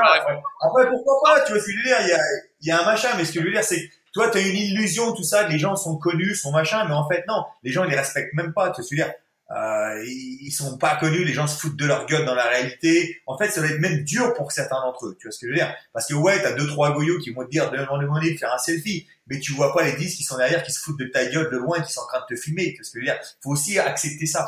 Ouais, ouais, non, mais c'est pour ça que moi, même quand je vois des commentaires comme ça sur mes photos, mes trucs, je les enlève direct. Pour ça, à la fin, il y a plus de commentaires, mais au moins, je suis content. Je me dis bon, c'est propre. Après, moi, je le fais dans, dans, le côté humoristique, mais le problème, quand, quand tu montes ta vie, euh, dans le ah, je monte pas mon sgag. Attention, j'ai jamais envoyé ma, mon petit bout, mon petit bout de sang à qui que ce soit. Attention, ça impressionnera, ça impressionnera personne. Mais, euh, des fois, t'as bien vu, je me l'ai fait en blobard un peu moulant, histoire de faire un peu oui, le, beauf, tu vois, pour les euh, mais moi, c'est dans l'humour. Mais les gens, ils voient même pas l'humour. Ils croient que je le fais en sérieux, en fait. Tu vois ce que je veux dire? ouais, mais après, après, t'as un style. Moi, je, je suis abonné à tes trucs et tout avant qu'on se connaisse moi je suivais parce que tu avais un style et que tes photos étaient super bien et que tu avais été justement je t'avais connu parce que tu avais été champion de MMA en fait le Joker. Donc je me dis ah tiens super photo acteur euh, en parler. Je dis putain ouais ça ça ça me parle en fait. C'est plus ça après. En parlant d'ailleurs en parlant de petite quéquette euh, ça m'a rappelé un truc parce que tu me parlais de ma préparation physique et moi je me rappelle que la meilleure physique que j'ai eue c'est quand je faisais aussi de la natation. Je faisais de la natation trois fois par semaine le matin et euh, ça je trouvais que ça m'avait vachement aidé en fait tu vois, je, je, trouvais que moi personnellement, après tout le monde est différent, tu vois, mais dans ma pratique, ça m'avait même changé physiquement, etc. Que la natation, ça m'avait vraiment aidé. Et pourquoi petite quéquette? Parce qu'en fait, je faisais de la natation à 6 heures du matin et c'était dans une piscine extérieure en hiver et je peux je te pourrais croire qu'il faisait froid. Quoi. Aussitôt que tu rentrais là-dedans, à l'autre, elle sortait son, son col roulé, mon pote. Euh, j'avais un, un mini hein. Mais enfin, ça c'est une histoire. Ah, putain, la référence de fou. Toi, t'arrives à faire une association de dingue. Hein non, mais la natation, c'est, moi, j'en ai fait un petit peu, je nage pas très bien, mais j'avais essayé, c'est vrai que, euh, tu te sens bien, quoi. Après, euh, tu te sens quand même vachement bien. Le problème, c'est que t'as une super dalle après, c'est que t'as super faim, et quand t'es en, en régime, c'est compliqué. Mais moi, je trouvais ça m'avait vachement aidé, et, euh, j'avais, j'allais dans une piscine, bon, qui était dehors, mais elle était très froide, toi à 6 heures du mat. Mais les mecs, ils disent, dans mais tu la piscine, elle est chauffée. Je suis, bah, c'est pas possible qu'elle est chauffée. Putain, il fait froid quand même, tu vois. Alors, quand tu fais 50 longueurs, tu te réchauffes, tu vois. Et puis sinon, non, mais attends, mais j'en ai dans une piscine. Ils m'ont emmené dans une piscine ici, à Amstel Heath. Amstel Heath, c'est un gros, gros parc. ils ont une piscine extérieure enculée. Oh, alors là, je me suis aperçu que, ouais, en effet, l'autre piscine, elle était réchauffée. Parce que là, j'ai mis les pieds dans l'eau, mais c'était vraiment un bain glacé. Comme, euh, tu vois, tu fais après tes conditions physiques. Ah, mais mes chevilles, mon pote, elles me faisaient mal, comme c'est pas possible. Et plus l'eau en montait, plus ça montait au milieu de mes cuisses, plus mon corps, disait, il faut que tu sortes, il faut que tu sortes. Oh là là, quand c'est arrivé au niveau de mes couilles, mais laisse tomber. Me c'est quoi cette histoire? Alors je l'ai fait, tu vois, mais j'ai fait quoi 10 longueurs. 10 longueurs, j'arrivais pas à me réchauffer, je lui ai dit, arrête, oublie. Et le pire, c'est que cette piscine, elle est pleine de vieux de 70 ans qui font ça tout le matin Tous les matins, ces enfoirés. Et quand tu remontes au niveau du lac, euh, au niveau du parc, t'as deux lacs. Un lac pour les hommes et un lac pour les femmes. Et t'as des vieux qui sont là, ils sont dans le lac, mon pote. Le lac, il est à moitié glacé. Ils ont cassé la glace, ils se sont fait une. Et t'as des yeux de 70 à 90 ans. Alors, ils font pas 50, 50 euh, longueurs non plus, tu vois. Ils vont faire 10 longueurs. Mais ils sont là tous les matins à 6 heures et ils font des longueurs de natation dans le lac congelé. Truc de ouf, quand même. Non, mais bah, c'est un bon exemple de, euh, on est des petites natures, quoi, tu vois. Plus ça va, plus on est dans le confort, euh, pas avoir envie de se faire mal, entre guillemets. Et eux, sans doute, ne voient même pas ça. Ils se disent, bah ouais, bah c'est normal, en fait. Tu vois, ils vont dans l'eau, ça, Après, je pense, Après, je pense qu'ils ont toujours mal. Tu vois, c'est comme quand les gens ils disent, oh ouais, bon, ça va, toi, t'as l'habitude. L'habitude, ça veut rien dire. C'est comme, admettons, on va, on va mettre le côté, le côté combat, parce que c'est vrai que tout le monde peut pas nécessairement comprendre le combat, parce que tout le monde s'est pas nécessairement pris un coup de poing dans la gueule. Mais admettons, on fait une condition physique. Admettons, on fait du crossfit, tu vois, ou quelque chose comme ça. C'est dur. Tu vois, t'as envie que ça s'arrête. Et quand t'es dans l'optique de putain, vivement que ça s'arrête, tu vois, tu, tu commences à peine, t'as envie que ça s'arrête, ça va être une agonie, ça va être une horreur, tu vas vraiment souffrir. Tandis que au bout de quelques temps, quand t'as l'habitude à faire soit et que t'es bien motivé, tu vas dire bon, Je sais que ça va faire mal, mais putain, je vais le prendre et je vais vraiment y aller à fond. Tu vois Et là, tu l'apprends la douleur et là, tu, tu vas à travers, tu deviens vachement compétitif. Tu souffres, tu souffres pas moins qu'avant, mais tu vas accepter la souffrance. Je, je, vois exactement ce que tu veux dire. En fait, c'est c'est l'intention. En fait, est-ce que tu es motivé ou si t'es pas motivé tout simplement? Moi, je vois, bah, je me baigne souvent, je fais mal de kayak, mais donc des fois l'eau est froide. Après, on va se baigner tout. Bah, on essaie de faire un peu de cryo entre guillemets. Donc en fait, si tu dis que l'eau est froide, bah tu vas reculons quoi. Peut-être tu rentres jamais. Et si tu te dis bah écoute, là faut y aller, faut y aller, tu vas nickel et puis tu y es quoi. Point. C'est plus l'intention et là tu disais sport de combat, mais c'est pareil en muscu. Il y a une différence entre aller s'exercer et vraiment s'entraîner pour progresser quoi. Hein. T'as envie, t'as envie, peut-être tu envoies pas la barre à la même vitesse. Hein. T'as pas la même intention quoi. C'est pas le même résultat derrière non plus. Hein. Alors si tu vas mollement, tu dis oh putain il faut que ce soit fini, euh, ça m'emmerde bon bah déjà je te le dis, il y a peu de chances que euh, tu te transformes vraiment physiquement, euh, tu vas vite arrêter quoi. C'est ça, parce que maintenant c'est devenu même tellement mainstream que maintenant les gens ils pensent qu'aussitôt qu'ils ont acheté leur abonnement, bah c'est ils vont changer déjà dès le départ sans même rien faire. Et la plupart des gens dans les salles de sport, ils s'entraînent pas dur, ils s'entraînent pas, ils font des exercices comme tu le dis. Et même des mecs qui sont costauds ou qui prennent des, stéroïdes, pom pom pom pom, j'en fais 8, j'en fais 10, allez hop, c'est bon, c'est suffisant. Il suffit que tu aies une génétique pas trop dégueulasse et tu vas gonfler avec un peu de testo, tu vois ce que je veux dire. Mais vraiment, si tu es naturel et que t'as pas la meilleure génétique du monde, même en muscu, même si pour moi c'est pas le truc le plus dur au niveau voilà physique, tu vas quand même souffrir. Ouais, non mais c'est sûr qu'il y, a beaucoup, beaucoup plus dur à nager dans l'eau glacée là, c'est pas pareil. Hein. c'est comme c'est quand je vois les mecs qui font de la muscu et qui me disent je suis un athlète, je fais non non, va commencer à faire du fractionné déjà euh, et là après tu vas dire que t'es un athlète. La souffrance musculaire et la souffrance quand tu fais du, du fractionné, c'est pas du tout les. les ouais ouais, Ça, la, la, la, la, muscu, moi je le répète bien, c'est un sport qui est quand même assez confortable, une activité sportive qui est confortable. C'est quand même assez confortable, t'es au chaud, voilà, bon, t'as un peu mal aux muscles. Si tu fais pas trop le con, il y a peu de chances que tu te blesses. Voilà, si tu personnalises bien ce que tu fais, ça va. Euh, tu fais la diète, bah voilà, c'est plus à l'extérieur que c'est un peu plus dur. Euh, si t'as l'habitude de bouffer n'importe quoi, mais sinon, c'est vrai que c'est pas. Il y a beaucoup plus dur. Moi, j'ai fait de l'athlète quand j'étais gamin. Et des fois, il faisait 2 degrés dehors. Bah voilà, t'as ta séance, euh, t'as 20 fois 200 mètres. Euh, et t'y vas. Hein. Alors souvent, bah j'étais tout seul. Hein, les autres venaient pas, mais. c'est ce que j'allais dire justement. tu prends n'importe quel mec qui fait sa première muscu, putain, il fait sa première session, il va la faire. Ça va être un peu inconfortable. Le lendemain, il va, oh, j'ai mal partout, mais il va revenir. Tandis que tu vas prendre un mec, tu vas l'amener sur le stade et tu lui fais faire du fractionné sur des 200 mètres, euh, je te prie toi que le lendemain tu le vois pas. Il revient plus. Ben non, non, ben ouais, non, mais c'est sûr. C'est sûr, là, en ce moment, nous, on a mis une épreuve, allez, je fais l'importer, sur le club Super une épreuve de rameur. Donc là, bah, tout le monde s'entraîne au rameur, donc moi aussi je m'entraîne, etc. Et là, euh, faut te dire que tous ceux que j'entraîne, ceux qui se préparent, etc., à chaque fois qu'on a la séance de rameur, sais, t'as l'appréhension, en fait. T'as une plus d'appréhension parce qu'on se fait des trucs euh, genre de 10 fois 500 mètres, ou des trucs vraiment, on se fout à la rue, quoi. Et avant de commencer, déjà, t'as l'appréhension. Tu te dis, oh putain. Donc après, tu te promets, tu te dis, voilà, ça fait partie du jeu, on y va et tout, hein. Mais euh, là, tu finis tes reins, c'est quoi. Moi, je fais ma séance de rameur, après, je dors. Je viens, je fais une sieste ah. directe. Alors que la muscu, bon, je fais la muscu. Allez, au pire, c'est euh, les cuisses. Bon, t'es un peu fatigué après, mais ça va. Mais euh, tu fais tes 10 fois 500 mètres au rameur, je peux te dire que là, putain, t'es rincé. Et là, tu te dis, ah ouais, là, j'ai fait, j'ai fait du sport, là. Même là, je donnais des conditions de, des cours de conditions physiques. Et la plupart des élèves, ils me disaient, mais à chaque fois qu'on venait, on avait le cigare au bord des lèvres. Quand on était là, on avait le palpitant qui tombait, comme si on allait faire une session de sparring, parce qu'on se demandait, mais putain, qu'est-ce qu'il va nous faire faire encore aujourd'hui? Et c'est ça le but du jeu. Et vu que moi, je suis un, ancien athlète, je sais ce qu'il faut faire, je sais à quelle limite faut les pousser. Je vais pas leur demander de faire des trucs qui sont euh, impossibles à faire et tout le monde va abandonner. Mais en même temps, je vais pas non plus leur demander des trucs qui sont trop faciles. Je sais à quel moment les pousser. Et moi, je suis derrière leur cul, mais constamment, tu vois ce que je veux dire. Et je leur dis, mec, si tu fais pas ça, mais dégage, tu vois ce que je veux dire, devant tout le monde. Et donc, les mecs, ils avaient ils avaient le palpitant qui y allait à fond parce que juste avant la, la, session de condition physique. Ouais, parce qu'ils savaient que ça allait faire mal. Ah ouais, non, bah, je sais, je vois bien, c'est l'appréhension de la vraie difficulté. Souvent, on a l'appréhension, pour les cuisses, quand tu fais euh, ton squat ou euh, ton squat avant, etc. Mais sinon, quand tu fais la séance de pec, là, je vous disais cette semaine, j'ai la séance de pec, entre guillemets, il pas que les pecs dans la séance, mais c'est vraiment la séance facile, quoi. T'y vas, t'as l'impression d'avoir rien glandé, quoi. T'es là, tu sors du truc, tu dis bon, puis des fois, tu vois, bon, sur les réseaux sociaux, allez, pour revenir là-dessus, euh, ah, j'ai fait une super séance de pec et tout. Hein.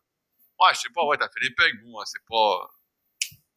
Non, exactement. Écoute, si demain le sport, euh, si mettons la musculation, c'était simplement du renforcement, renforcement musculaire, et c'était juste à avoir avec si tu pouvais pousser le plus fort, le plus loin, le plus machin, et qu'il y aurait au bout du compte pas de résultat, pas de transformation physique, t'auras beaucoup de moins qui, monde qui le ferait.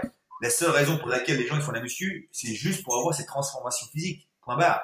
Tu vois, c'est pas des athlètes. Non, mais évidemment, évidemment. Bah, c'est pour ça qu'on a créé le club superphysique avec des passages de niveau pour essayer de rendre ça un peu plus sportif et pas que ce soit seulement dans l'apparence. Parce que bon, l'apparence, comme tu dis, voilà, au bout d'un moment, c'est bien, tu t'es transformé physiquement, mais que tu es 40 ou 42 tours de bras ou même que 38, mais en fait, c'est pareil, ça ne change absolument rien à ta vie. C'est pareil. Maintenant, t'entraîner pour progresser, faire des perfs, etc. Voilà, là, ça fait plus sport.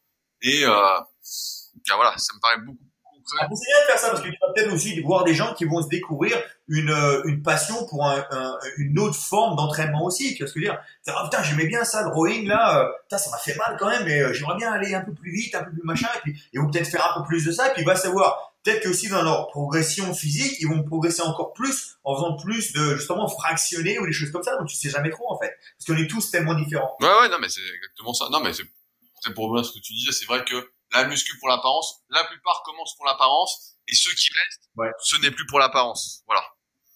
À la fin, euh, on voit bien que comme l'apparence n'est pas l'objectif qui fait durer en tout cas. Non, non, non. Et puis je te dis, à un moment, on passe par des gaps. Tu vois, là, a un moment, je suis sûr qu'il va y avoir une rébellion. Tu vas voir plein de meufs ou plein de gars qui vont venir avec des brioches. Ils vont dire non, mais moi, je reste normal, je reste qui suis. Ce qui m'intéresse, c'est bien vivre ma vie, d'être heureux dans ma vie, etc. Et puis ça va devenir une nouvelle mode. Euh, allez, euh, hashtag, euh, prends ton bidou, et puis euh, tout le monde va se laisser pousser la, la, brioche, et tout le monde va être plus heureux, tu vois ce que je veux dire? Ça, ça passe par des codes de mode, tu vois, il y en a qui va commencer à dire, ouais, mais avoir le taux de mal graisseux, c'est super mauvais, il y a eu des cancers, des machins, des trucs, et puis voilà, les gens vont partir sur une autre bah, destination. Bah, c'est bon, c'est déjà là, Jess. T'es prêt ou pas? Ouais. La dernière fois, j'étais à la FNAC. J'étais avec un pote, et on va dans le rayon bien-être, je cherchais mon bouquin là. Donc, il est pas souvent à la FNAC d'Annecy, mais bon. Et donc, on tombe sur un bouquin qui s'appelle La Body Positivité. Alors je dis bon, qu'est-ce que c'est que ce truc-là? Je vois une fille qui est un peu en surpoids sur la couverture. Je dis bon. Et je prends le bouquin, donc c'est une fille qui est sur Instagram.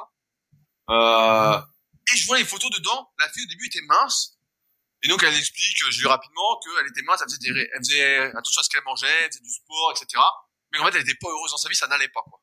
Et tu la retrouves trois pages plus tard avec 20 euh, kilos de trop en sous-vêtements euh, et qui dit voilà la body positivité, je m'accepte comme je suis. Et en gros, le bouquin c'est euh, comment bien s'habiller quand on est bien dans son corps mais qu'on est un peu en surpoids. Elle montre des pompes sur les genoux, euh, des petits trucs, euh, faut se faire plaisir, enfin bon, que des conneries, bon, on comprend bien le truc. Et donc ça s'appelle la body positivité. Et il y a un livre là-dessus. Donc Jess, si tu me dis quand est ton anniversaire, je te l'envoie avec plaisir. Ouais, je te l'envoie, je, je demande même à la fille de te faire une dédicace. Je suis sûr, je peux la retrouver. Mais c'est magnifique. C'est la body positivité. C'est aujourd'hui, tu es pourri. Tu es bien, bien pourri et euh, tu t'acceptes pourri. Mais la réalité. Mais après, c'est encore un autre, un autre truc, c'est-à-dire voilà, il y a, y a le, le, le fat shaming et les gens sont contre ça. Et t'as des gens vraiment en bon point, donc voire obèses, qui disent je suis heureux comme je suis. Sauf que être obèse, à mon avis, c'est comme être anorexique. C'est un tu vas avoir des problèmes physiques dès le départ. Donc tu peux pas être ce que tu veux. Les gens aujourd'hui sont trop dans l'optique de j'ai le droit de dire ce que je veux, j'ai le droit de faire ce que je fais. Oui, non, mais où ça s'arrête si tu veux C'est-à-dire que si moi j'ai le droit, de, on a le droit de faire ce qu'on veut, c'est-à-dire que moi demain j'ai le droit de mettre des uppercuts à tous les cons qui m'énervent. Je veux dire tout de suite, ça va faire le nettoyage. Hein. Donc on peut pas faire ce qu'on veut. Tu vois Par contre, dans l'optique de faire être le meilleur de soi-même, body, positivité, quel que soit, sans partir dans l'extrême. Moi, je suis plus dans cette optique-là. C'est-à-dire que moi, je fais plus les régimes que je faisais avant, tu vois. Euh, moi, j'essaie d'être équilibré dans mon alimentation. Alors oui, je m'entraîne un peu plus dur que la plupart des gens, mais voilà, si j'ai envie de prendre une semaine de repos, je prends une semaine de repos. Donc tu vois, je reste dans une optique assez assez large. Le week-end à partir de vendredi, je picole, je mange ce que je veux. Donc tu vois, je suis assez balancé. Ça fait 25 ans ou 30 ans que tu t'entraînes, que tu as fait des régimes, que tu t'entraînais à fond. Et euh, physiquement, ceux qui te connaissent pas, je mettrai le lien de ton compte Instagram en note. T'as un, un physique de, de folie, quoi. Donc évidemment, tu te relâches un petit peu t'es pas là à faire euh, 120 kilos pour 1m80 avec du gras, etc. Là, voilà, il y a la body positivité, il y a, euh, j'ai envie de dire, euh, comme on dit tout à l'heure. Julie, moi je suis pas, je dis, peut-être que cette personne est un peu trop dans l'extrême, tu vois, de ça. Mais après, les gens, tu sais, c'est pas, moi, j'avais bien aimé à un moment, il y avait Charles Sanan, il avait écrit un bouquin, il parlait, bon, la plupart des gens, ils parlent de faire des six packs. Moi, ma motivation à vous de donner, c'est d'avoir un faux pack. Et je trouvais les achats vachement beaucoup plus intéressants en fait. Parce qu'un un faux pack, c'est déjà beaucoup plus accessible, tu vois, pour la plupart des gens. Et c'est déjà une motivation et une privatisation déjà euh, nécessaire pour en arriver là. Et c'est sans aller dans trop dans l'extrême. Et je pense que la plupart des, papas, j'ai envie de dire, parce que toi, aussitôt qu'on a passé 40 ans, à ton avis, on est vieux. Mais en tous les cas, pour quand t'as passé 40 piges, je vais voir déjà, rien à voir un faux pack, avoir un peu de pec, un peu de dos, et avoir une condition physique est telle que tu peux courir euh, sans t'essouffler, monter des escaliers sans s'essouffler, c'est déjà bien. Tu vois ce que je veux dire Ouais, non, mais tout, tout à fait. Mais là, c'est juste que c'était l'extrême. Il y a, pour moi, une certaine limite que tout le monde connaît. En plus, il n'y a pas besoin de refaire le point là-dessus, mais voilà, qui est d'être à peu près mince, fort, voilà, t'as un peu de gras en trop, mais voilà, à 5 kilos près. Pas à 20 kilos près. C'est juste que... Non, mais c'est clair. Voilà. C'est clair. Après, tu sais, ce qui va faire le succès, tu sais, quand, en plus, quand t'as un certain âge, quand t'as 40 piges, tu t'es bien démerdé dans la vie, bon, t'as un peu d'oseille, tu te trouves bien, tu as veux dire, tu peux partir en voyage, t'as d'autres plaisirs dans la vie. Même si t'es célibataire, t'es pas le dernier des cons, t'as un peu d'humour, etc., tu peux toujours trouver des gonzesses à 40 piges. Ben, si t'as un, un physique, euh, tu vois, pas mal, tu vois ce que je veux dire. Après, j'arrive à comprendre que quand t'es con comme la lune et que t'as pas d'oseille à 20 piges, bon, t'as envie, d'avoir les six packs pour un peu tremper ton biscuit. J'arrive à le comprendre, mais après, on a des motivations différentes dépendant de l'âge aussi. Ouais, mais ça, tout à fait, évidemment. Mais c'est pour ça que je te dis, la muscu, voilà, tu commences par l'apparence quand t'es jeune, et après, voilà, ça dérive sur autre chose, d'autres possibilités et tout. Mais là, c'était le petit clin d'œil, euh, comme tu disais, prendre mais c'est vrai qu'après, mais c'est ça le problème des médias, c'est qu'on part toujours dans euh, l'extrême, quel que soit. Regarde les news aujourd'hui, les newspapers, que ce soit la télévision, que ce soit, on veut tout de suite partir dans l'extrême, c'est-à-dire qu'on parle musulman, tout de suite c'est extrémiste. Tu veux dire? On va prendre des mecs dans les quartiers qui mettent le bordel. Tu veux dire? Il n'y a pas euh, de, tu vois, c'est pour suite faire parler, tu vois. Donc une meuf, si elle part dans le truc euh, body positivité, c'est une meuf qui ressemble à une nanette lambda, si tu veux elle va pas vraiment avoir de support, tout le monde s'en fout. Par contre, si elle est vraiment en bon point, euh, là ils vont faire ah génial, mais super, mais quel courage. Et elle va faire un hashtag, elle va voir tous les gros culs qui ouais, vont bah, c'est exactement ça, et ça a l'air de marcher. J'ai pas trop regardé, mais ça a l'air de marcher. Ouais.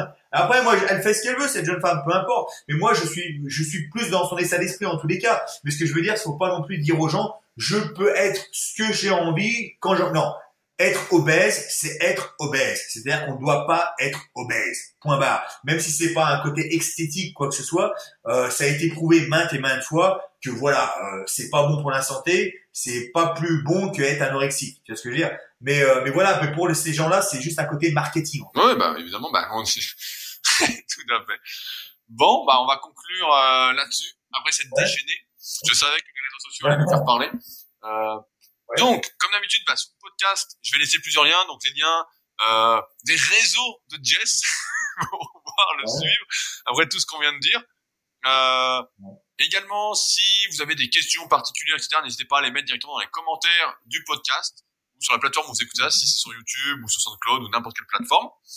Euh, également, voilà, si ce podcast vous a plu, vous a inspiré, vous a motivé, que ça vous a vraiment parlé, n'hésitez pas à le partager, à laisser des commentaires, encore une fois, encourageants sur les plateformes où vous l'écoutez. Ça fait toujours plaisir et ça encourage à continuer. Et j'en profite encore une fois pour remercier Jess pour ce deuxième épisode de podcast. Donc merci Jess euh, d'avoir pris le temps. À chaque fois, je me dis... On verra s'il y, s'il y en a un troisième. Moi, en tous les cas, comme je t'avais dit, moi, je vais pas lire les commentaires. Ouais, ouais, bah, moi, je te dirais. Tu vois, ça, ou alors quoi que ce soit. Mais par contre, s'il y a des questions, n'hésitez pas à les mettre dans les commentaires et Rudy me les fera passer à moi. Et moi, j'essaierai de répondre aux questions sur un Facebook Live ou un. Ok. Et puis donc, normalement, on aura un troisième justement un peu plus sur le métier d'acteur, de l'autre partie de ta vie, parce que là, j'ai vraiment, euh, je pense que c'est hyper intéressant de voir ce changement un peu de carrière. Et euh, je pense que t'as pas mal de trucs à dire, surtout qu'on en parle un peu en antenne. Donc, euh, ouais, normalement okay. ensemble bientôt pour un troisième épisode, si celui-ci donc a du succès, mais je n'en doute pas trop. Salut. Okay. Ciao.